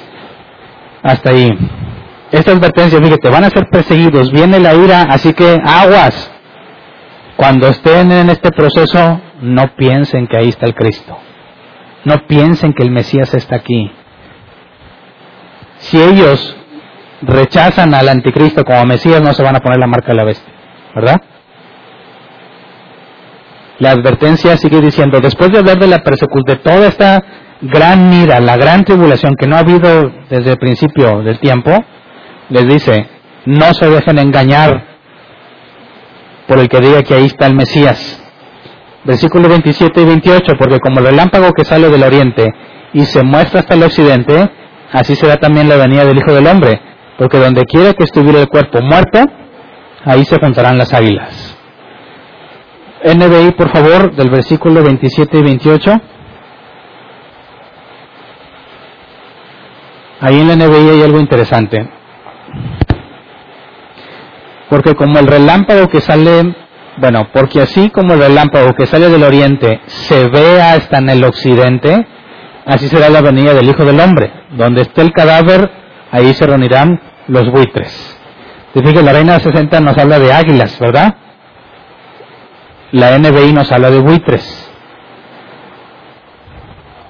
la NBI nos aclara uno de los de, de, lo que nos dice la Reina Valera 60. Cuando habla del, del relámpago que sale del oriente hasta el occidente, no significa que el relámpago, bueno, si tú has visto un relámpago sabes que es un momento breve, ¿verdad? Y que no llega de así de un del oriente hasta el occidente, no. Por eso la NBI traduce, así como el relámpago se ve, o sea, el que sale del oriente se ve hasta el occidente, habla de lo llamativo que es y que todo mundo lo puede percibir. Está ya muy lejos y a la distancia lo puedes ver. Es algo muy llamativo y visible. Y luego nos dice, donde está el cadáver, ahí se reunirán los buitres. La palabra que la Reina Valera 60 traduce como águilas y la NBI como buitre es aetos, que se traduce como águila, buitre o ave de casa. Ahora, según la Reina Valera 60, me pones el 28, dice, porque donde quiera que estuviera el cuerpo muerto, ahí se encontrarán las águilas. Pero las águilas no son carroñeras normalmente. Esa traducción me parece incorrecta. Los buitres, eso sí, están donde está el cadáver muerto. Así que, ¿cuál es la consecuencia de un cuerpo muerto? Pues que vas a ver los buitres. ¿Pero de qué tamaño son los buitres? ¿Alguien los ha visto? Animalones. ¿Es algo oculto? Dice, no, así como el relámpago se ve tan claro, así asocias que donde hay un cuerpo muerto va a haber muchos buitres. Así que la segunda, o sea, la venida del Hijo del Hombre, aquí está dejando en claro que no es algo oculto, que es algo visible y fácilmente comprensible. Donde está el cuerpo muerto ahí van a estar los buitres. Es algo visible, no está hablando de algo oculto, ¿verdad? Versículo 29. E inmediatamente después de la tribulación de aquellos días, el sol se oscurecerá y la luna no dará su resplandor y las estrellas caerán del cielo y las potencias de los cielos serán conmovidas. Ahora, inmediatamente después de la tribulación de aquellos días. Aquí está medio ambiguo porque ya nos ha hablado de dos tribulaciones. Una que es la más grande, como cual no habrá, y otra cuando se nos dijo que los matarán y los entregarán a la cárcel, unos a otros se entregarán y serán perseguidos. Eso también es tribulación. Y como aquí no habla de la gran tribulación, como hizo diferencia poquitos versículos de antes, tendríamos que pensar, bueno, esas señales, ¿en qué momento se cumplen? Vamos a leer Apocalipsis 6, 12 al 14. Miré cuando abrió el sexto sello y aquí hubo un gran terremoto y el sol se puso negro como tela de silicio y la luna se volvió toda como sangre. Sexto sello. ¿Dónde está el sexto sello? De este lado ya, ¿verdad? Aquí está el sexto y el séptimo sello. Así que la tribulación de aquellos días no puede ser la gran tribulación, porque esa es esto, ¿verdad? Y aparte, Jesús claramente le llama la gran tribulación a otra, y si estuviese refiriéndose a esa misma, tendría que dar el mismo calificativo, porque ya nos dijo que en este periodo también van a ser perseguidos y les darán muerte. Así que esa tribulación, a la luz de Apocalipsis y lo que hemos visto, la propia definición de lo que Daniel dijo, está hablando que inmediatamente después de esta tribulación viene el sexto sello. Y es así como está descrito Apocalipsis. El quinto sello y de inmediato sigue el sexto, cuando están las señales en el cielo. Versículo 30 en Mateo 24, por favor. Entonces aparecerá la señal del Hijo del Hombre en el cielo y entonces lamentarán todas las tribus de la tierra y verán al Hijo del Hombre viniendo sobre las nubes del cielo con poder y gran gloria. Ok, si te fijas aquí confirma que es visto por todos, no es oculto, ¿verdad? Se lamentarán todas las tribus de la tierra y verán al Hijo del Hombre viniendo sobre las nubes del cielo con poder y gran gloria. Todo ojo lo verá, dice la Escritura, ¿verdad? es un acto visible, como el relámpago que se ve hasta el occidente, como los buitres en un cuerpo muerto. Ok. Vamos a leer Apocalipsis 19, 11 al 15.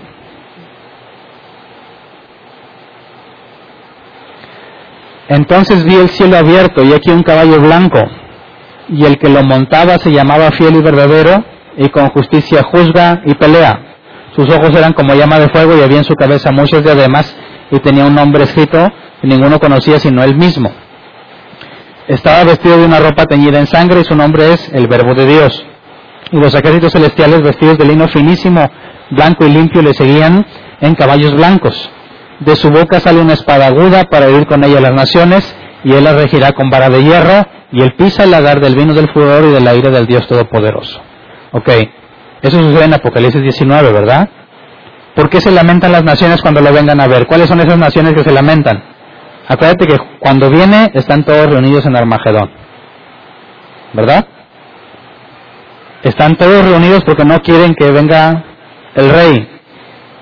Ya saben que viene, por eso se reunieron, ¿verdad?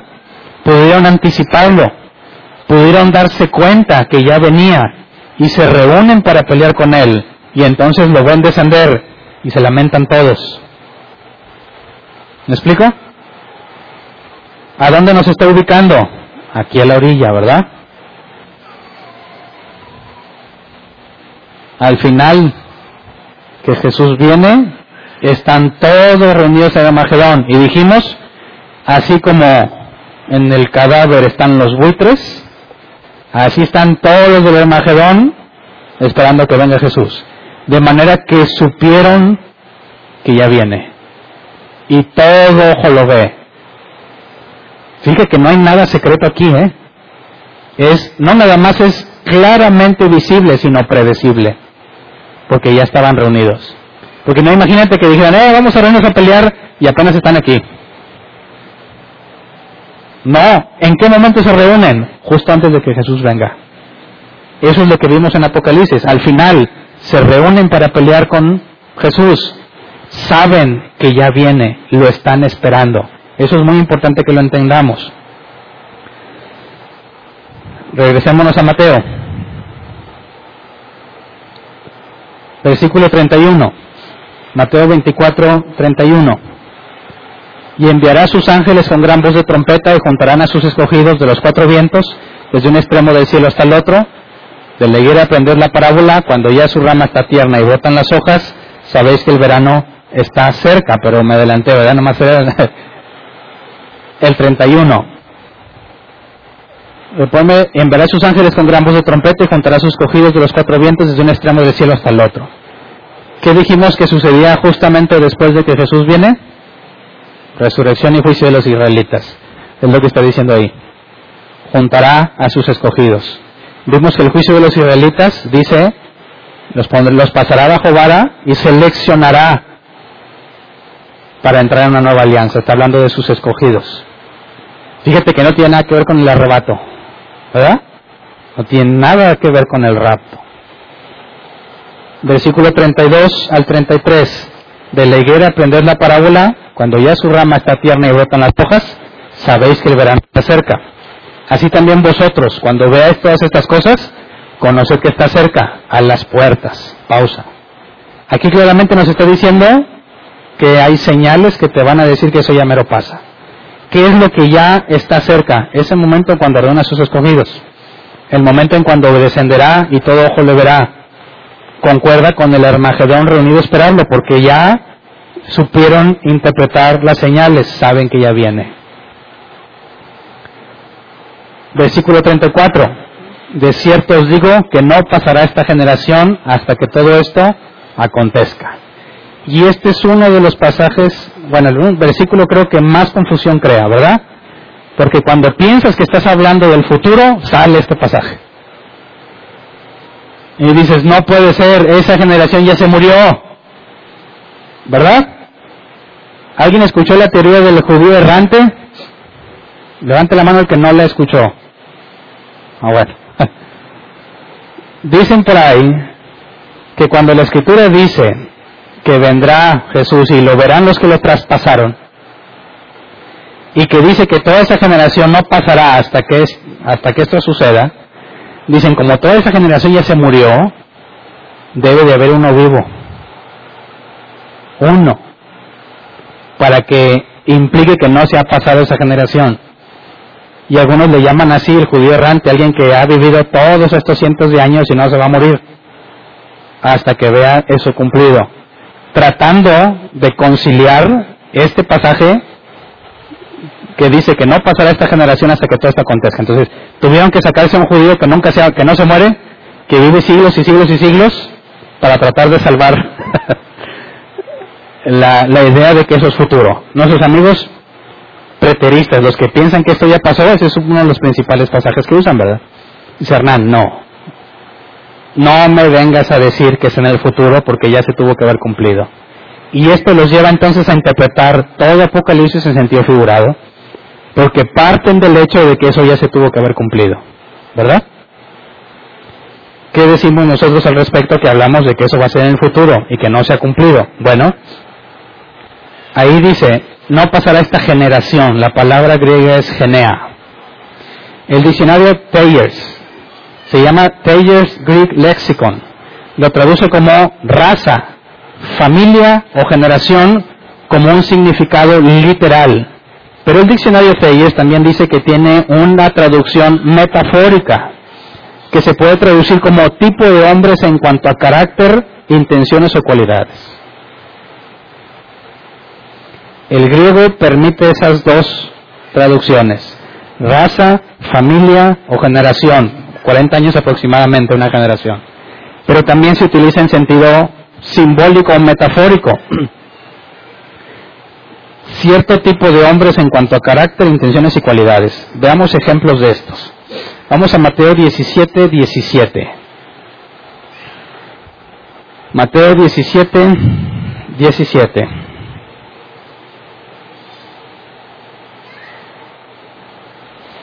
Respondiendo Jesús dijo, oh generación incrédula y perversa, ¿hasta cuándo de estar con vosotros? ¿Hasta cuándo os he de soportar? Traédmelo acá. Aquí la palabra generación es genea.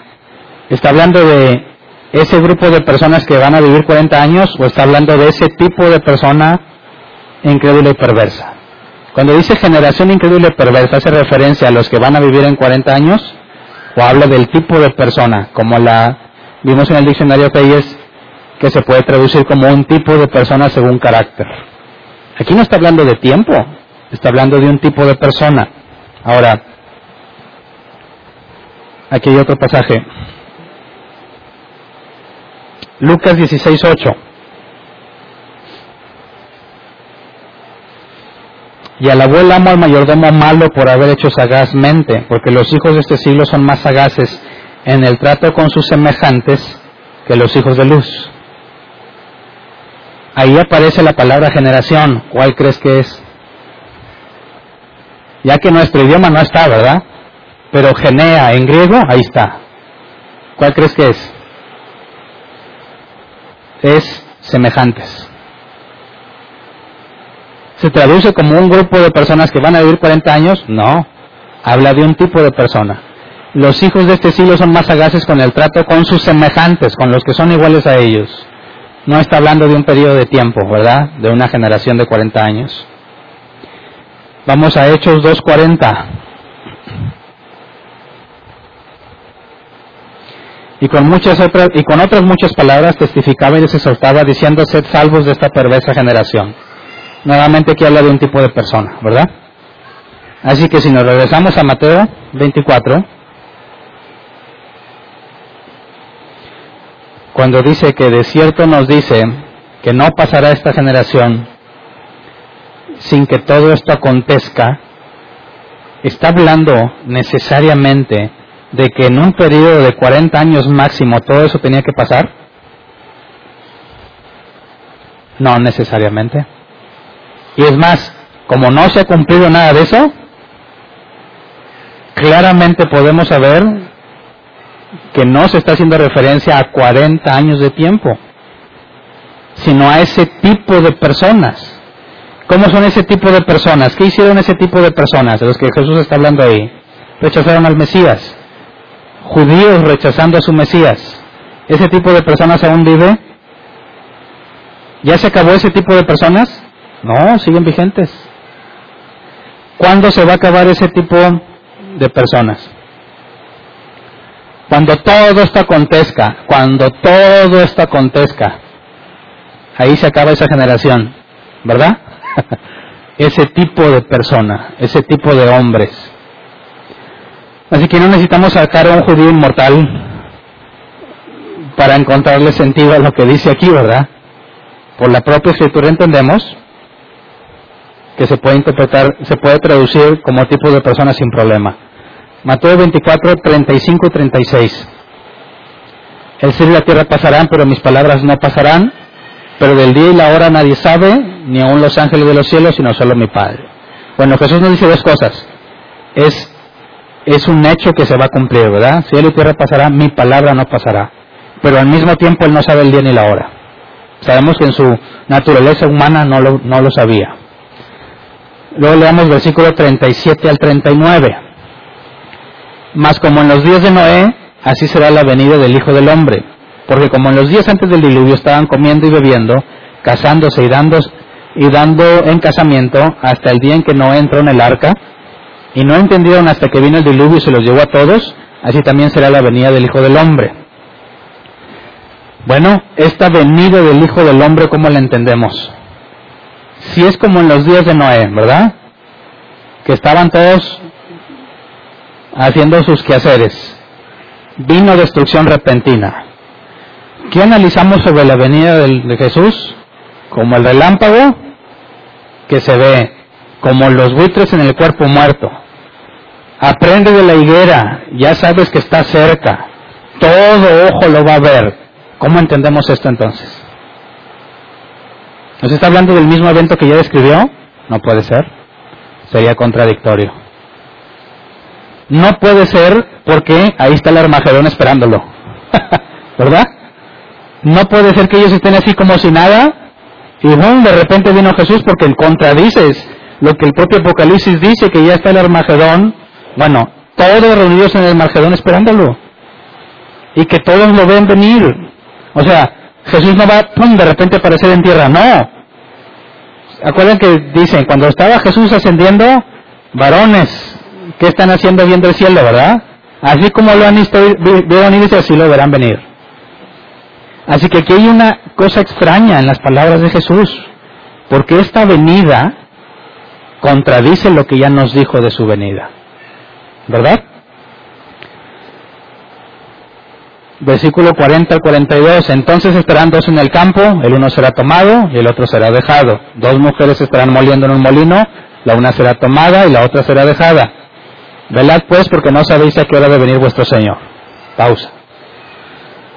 ¿De qué está hablando aquí entonces? Claramente Jesús identifica dos eventos separados, ¿verdad? Claramente son dos eventos separados porque no pueden ser los dos al mismo tiempo. No puede ser que uno esté moliendo y otro trabajando en el campo o durmiendo y que no se dé cuenta cuando venga Jesús. Es imposible con toda la destrucción que va a haber en la tierra. Es imposible con la descripción que Jesús ya nos dio. Versículo 43 y 44, pero sabe esto, que si el padre de familia supiese a qué hora ladrón habría de venir, velaría y no dejaría minar su casa. Por tanto, también vosotros estáis preparados, porque el Hijo del Hombre vendrá a la hora que no pensáis. Y eso nos lleva a Apocalipsis 12, ¿verdad? ¿Quién era el padre de familia? ¿Quién se acuerda? Que no, la traducción correcta no es padre, ¿eh? es el encargado de una casa. El encargado de una casa es el principal en la casa. El príncipe de este mundo, ¿quién es? Satanás. Entonces, con estas palabras nos lleva al principio, ¿verdad? Y con la otra descripción de que vendrán las nubes y todo es el final. ¿De qué está hablando ahí? Claramente de Apocalipsis 12, lo que marca el inicio de todas las cosas. Versículo 45 al 51. ¿Quién es pues el siervo fiel y prudente, al cual puso su Señor sobre su casa para que les dé el alimento a tiempo? Bienaventurado aquel siervo al cual cuando su Señor venga le haya siendo así. De cierto os digo que sobre todos sus bienes le pondrá. Pero si aquel siervo malo dijera en su corazón, mi señor tarda en venir, y comenzara a golpear a sus consiervos, y aún a comer y a beber con los borrachos, vendrá el señor de aquel siervo en día que éste no espera y a la hora que no sabe, y lo castigará duramente y pondrá su parte con los hipócritas. Ahí será el lloro y crujir de dientes. Obviamente eso solo se puede cumplir al principio, ¿verdad? No puede ser que aquí esté emborrachándose con los demás y de repente llegue. No se puede. Y ya, se acabó Mateo 24. Vimos que abarca todo lo que dice, ¿no? Obviamente no entra el reino milenial.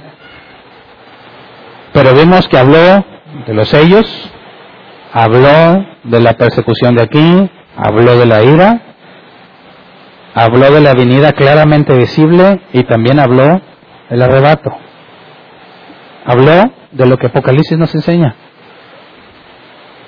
¿Verdad? Ahora, ¿quién? Levante la mano el que no entendió nada.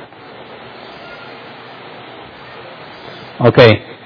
Levante la mano el que de perdido un poquitín.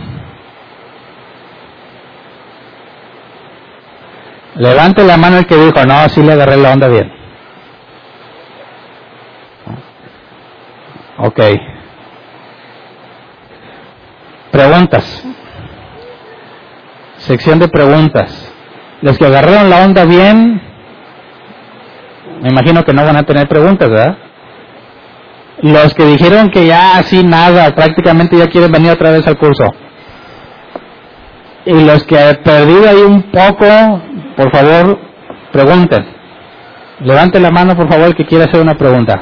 Eh, buenas noches. Yo Buenas noches. este, una aquí donde dice, donde dice por, porque vendrán muchos en mi nombre diciendo yo soy el Cristo. Se digo con el anticristo, pero aquí dice muchos. Y luego dice, yo soy el Cristo y a muchos se engañarán, oiréis de guerras y rumores de guerras. Mirad que no os turbéis para que, mirad que no os turbéis porque es necesario que todo esto acontezca, pero aún no es el fin. Ajá. esto yo, antes de la, del examen, yo lo ligaba que la iglesia pudiese ver este tipo de cosas, porque sabemos que muchos Cristos, han habido muchos Cristos. Oímos guerras, rumores de guerras, pero aún no es el fin. Sí. Y yo ligaba, por ejemplo, a partir del 8, del 9, entonces os entregarán a tribulación, o sea, ya la, la primera mitad. ¿verdad? Y se ligó el capítulo 5 al 8, al 7, eh, con el anticristo, ¿verdad? Y, pero aquí dice muchos, dice, vendrán muchos en mi nombre. Y sabemos que el anticristo pues, es uno, Ujú. y nomás era esa la, la, la duda. Bueno, si tú piensas que puede ser mucho antes de ese periodo de tiempo, Jesús ya no estaría respondiendo a la pregunta que le hicieron, ¿no? ¿Qué señales hay de tu venida y del fin? Así que tienes que situarlo a fuerza en lo último. Número dos, si tú esperas que cada palabra cuadre con lo que dice Apocalipsis, estaríamos cometiendo un error. Porque Jesús no se estaba proponiendo dar una revelación detallada de lo que iba a pasar. ¿Me explico? No puede decirle, eh Jesús, ¿qué onda? No dijiste que nada más uno. No. Porque no es su intención dar esa revelación, ¿verdad? Sabemos que la revelación es progresiva. Por ejemplo, empiezas con Abraham, en ti serán benditas las naciones. Resumido así como que un enorme resumen, pero no se le dio detalle de lo que estaba ahí, ¿verdad? Cuando tienes a Daniel, si te fijas, Daniel reveló muchas cosas, pero hay muchas cosas que no dijo. Y luego tienes Apocalipsis, que detalla muchas de las cosas que Daniel dijo. La revelación en toda la escritura es progresiva, así que sería imposible que haya una relación uno a uno con todas las cosas que Apocalipsis dice porque aún no había sido revelado.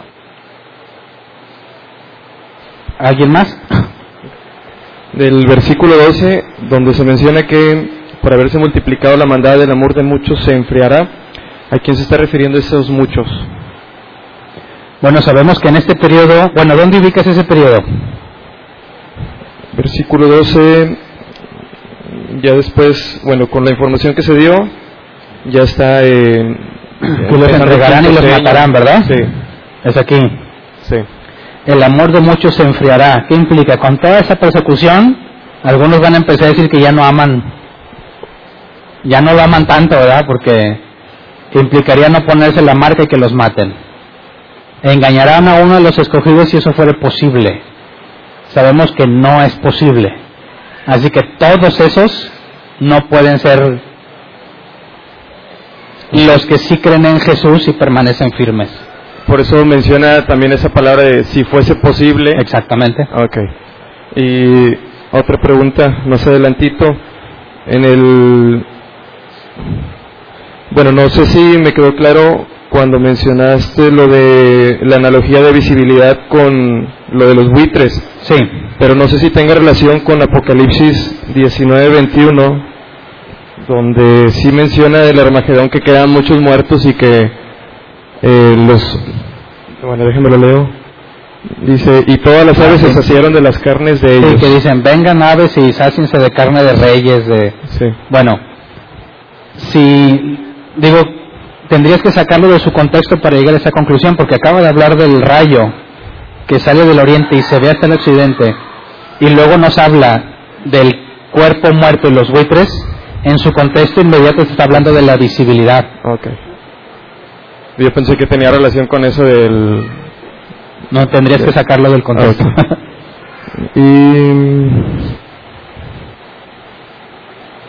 Entonces ya los últimos versículos, donde uno es tomado, prácticamente ya está haciendo alusión al arrebatamiento, ¿verdad? Exactamente. Ok.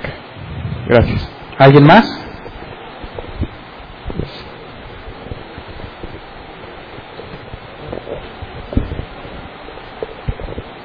Eh, buenas noches, yo tengo una pregunta Sí. en la venida de Cristo. Eh, usted siempre ha mencionado siempre de que viene a hacer juicio sobre su nación Israel, pero por decir, después del arrebatamiento, quienes pasan la tribulación y gran tribulación, bueno, es, es la humanidad, y la humanidad son los judíos, eh, la iglesia que no fue arrebatada, que sería casi, sería un gentil, si la iglesia que no, bueno, No las personas iglesia, que estaban o que se congregaban y no se fueron. Entonces ellos, eh, bueno, si mueren en ese periodo eh, sin marca, quiere decir que ahí también van a, cuando venga Cristo, van a, van a resucitar. Aquí hablamos de una resurrección, ¿verdad? Todos los que han muerto, que hayan sido de Dios. Sí. Aquí vimos que los que mueren en este periodo Ajá. también resucitan, ¿verdad? O se les dan cuerpo. Pero estos ya estaban acá arriba, ¿verdad? En el trono. Vimos que eran posiblemente convidados a la cena de bodas. Ah. Y luego bajaban y vivieron de nuevo. Ahí la resurrección de ellos. Mm, Y esa resurrección sería, o sea, cabe dentro de la primera, así se dice. Sigue siendo la primera resurrección. Vimos que había varias, ¿verdad? Sí. Los dos testigos también resucitaron. No dijimos que no eran todos al mismo tiempo, Ajá. pero todas esas son parte de la primera resurrección al diferenciarla de la segunda, que es acá en el juicio del gran trono blanco. Ah, ok. Bueno, gracias. ¿Alguien más? Allá atrás.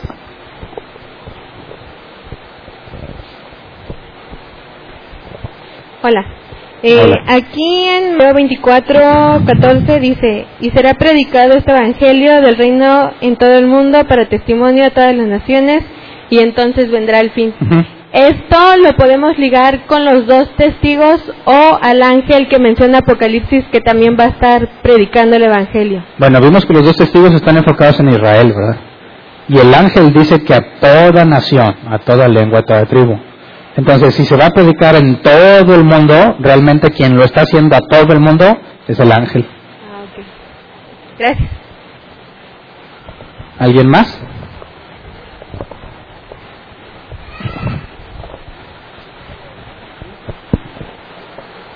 Eh, es en relación a lo que preguntó la hermana Sí. en cuanto al reino.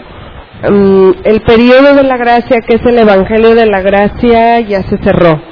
Entonces, ¿este Evangelio a qué se refiere? ¿El que predicaba Juan el Bautista? Bueno, aquí el Evangelio eterno son las buenas nuevas. Si leemos lo que está hablando el contexto es, no se pongan la marca, ¿verdad? Babilonia va a caer. Les están dando la noticia o les están poniendo sobre aviso que eso es falso, que eso va a ser destruido. Vimos que la Biblia dice que aún así no se arrepintieron, o sea que se les daba la oportunidad de arrepentirse y no quisieron. Las buenas nuevas en ese contexto, el Evangelio, tendría que ver con eso. Ya no es por fe en Cristo en el sentido de, eh, ah, como antes, ¿verdad?, ser parte de la iglesia. Se cierra el pacto que tenía que ver con la iglesia y la salvación sigue siendo por fe, obviamente, pero igual como los santos, como, ejemplo, como Abraham, como Enoch, como Abel, que no eran de los israelitas, tampoco eran de la iglesia, pero la salvación sigue siendo por fe. Entonces, eso sería lo que es el Evangelio eterno que habla en Apocalipsis. Exactamente. Gracias. ¿Alguien más?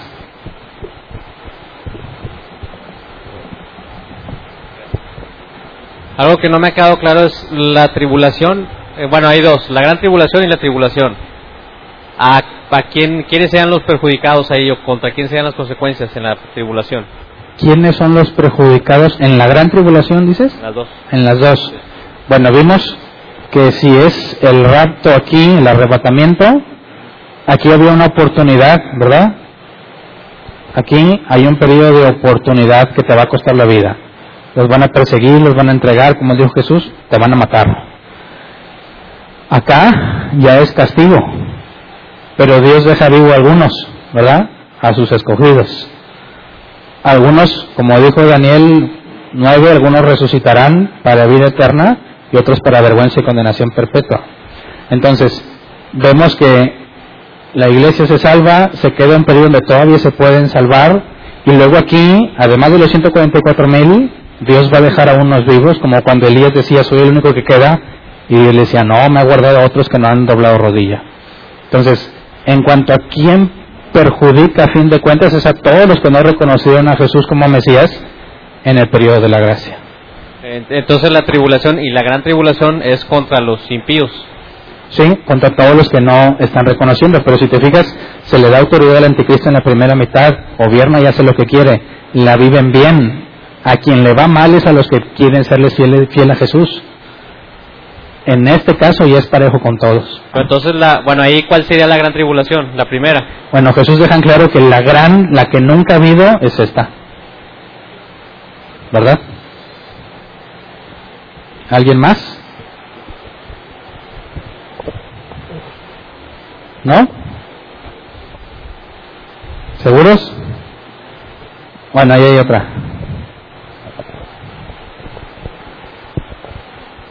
Tengo una duda mm, en cuanto a lo que es este la resurrección, Sí, porque hay un pasaje también en la escritura que dice que mm, bienaventurados los que mm, tienen parte en la primera resurrección. sí.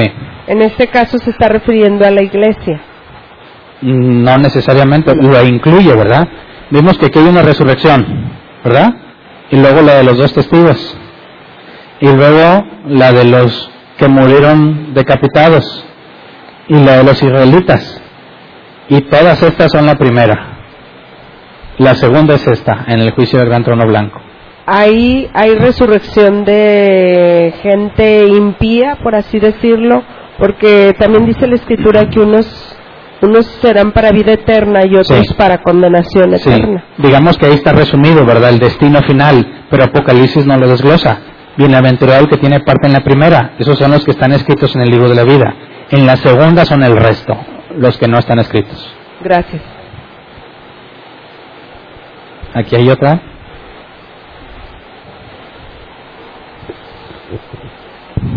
hablando de lo de tribulación y gran tribulación, eh, que dice que la gran tribulación se sitúa en la segunda parte, pero en Apocalipsis 7:14 Ujú.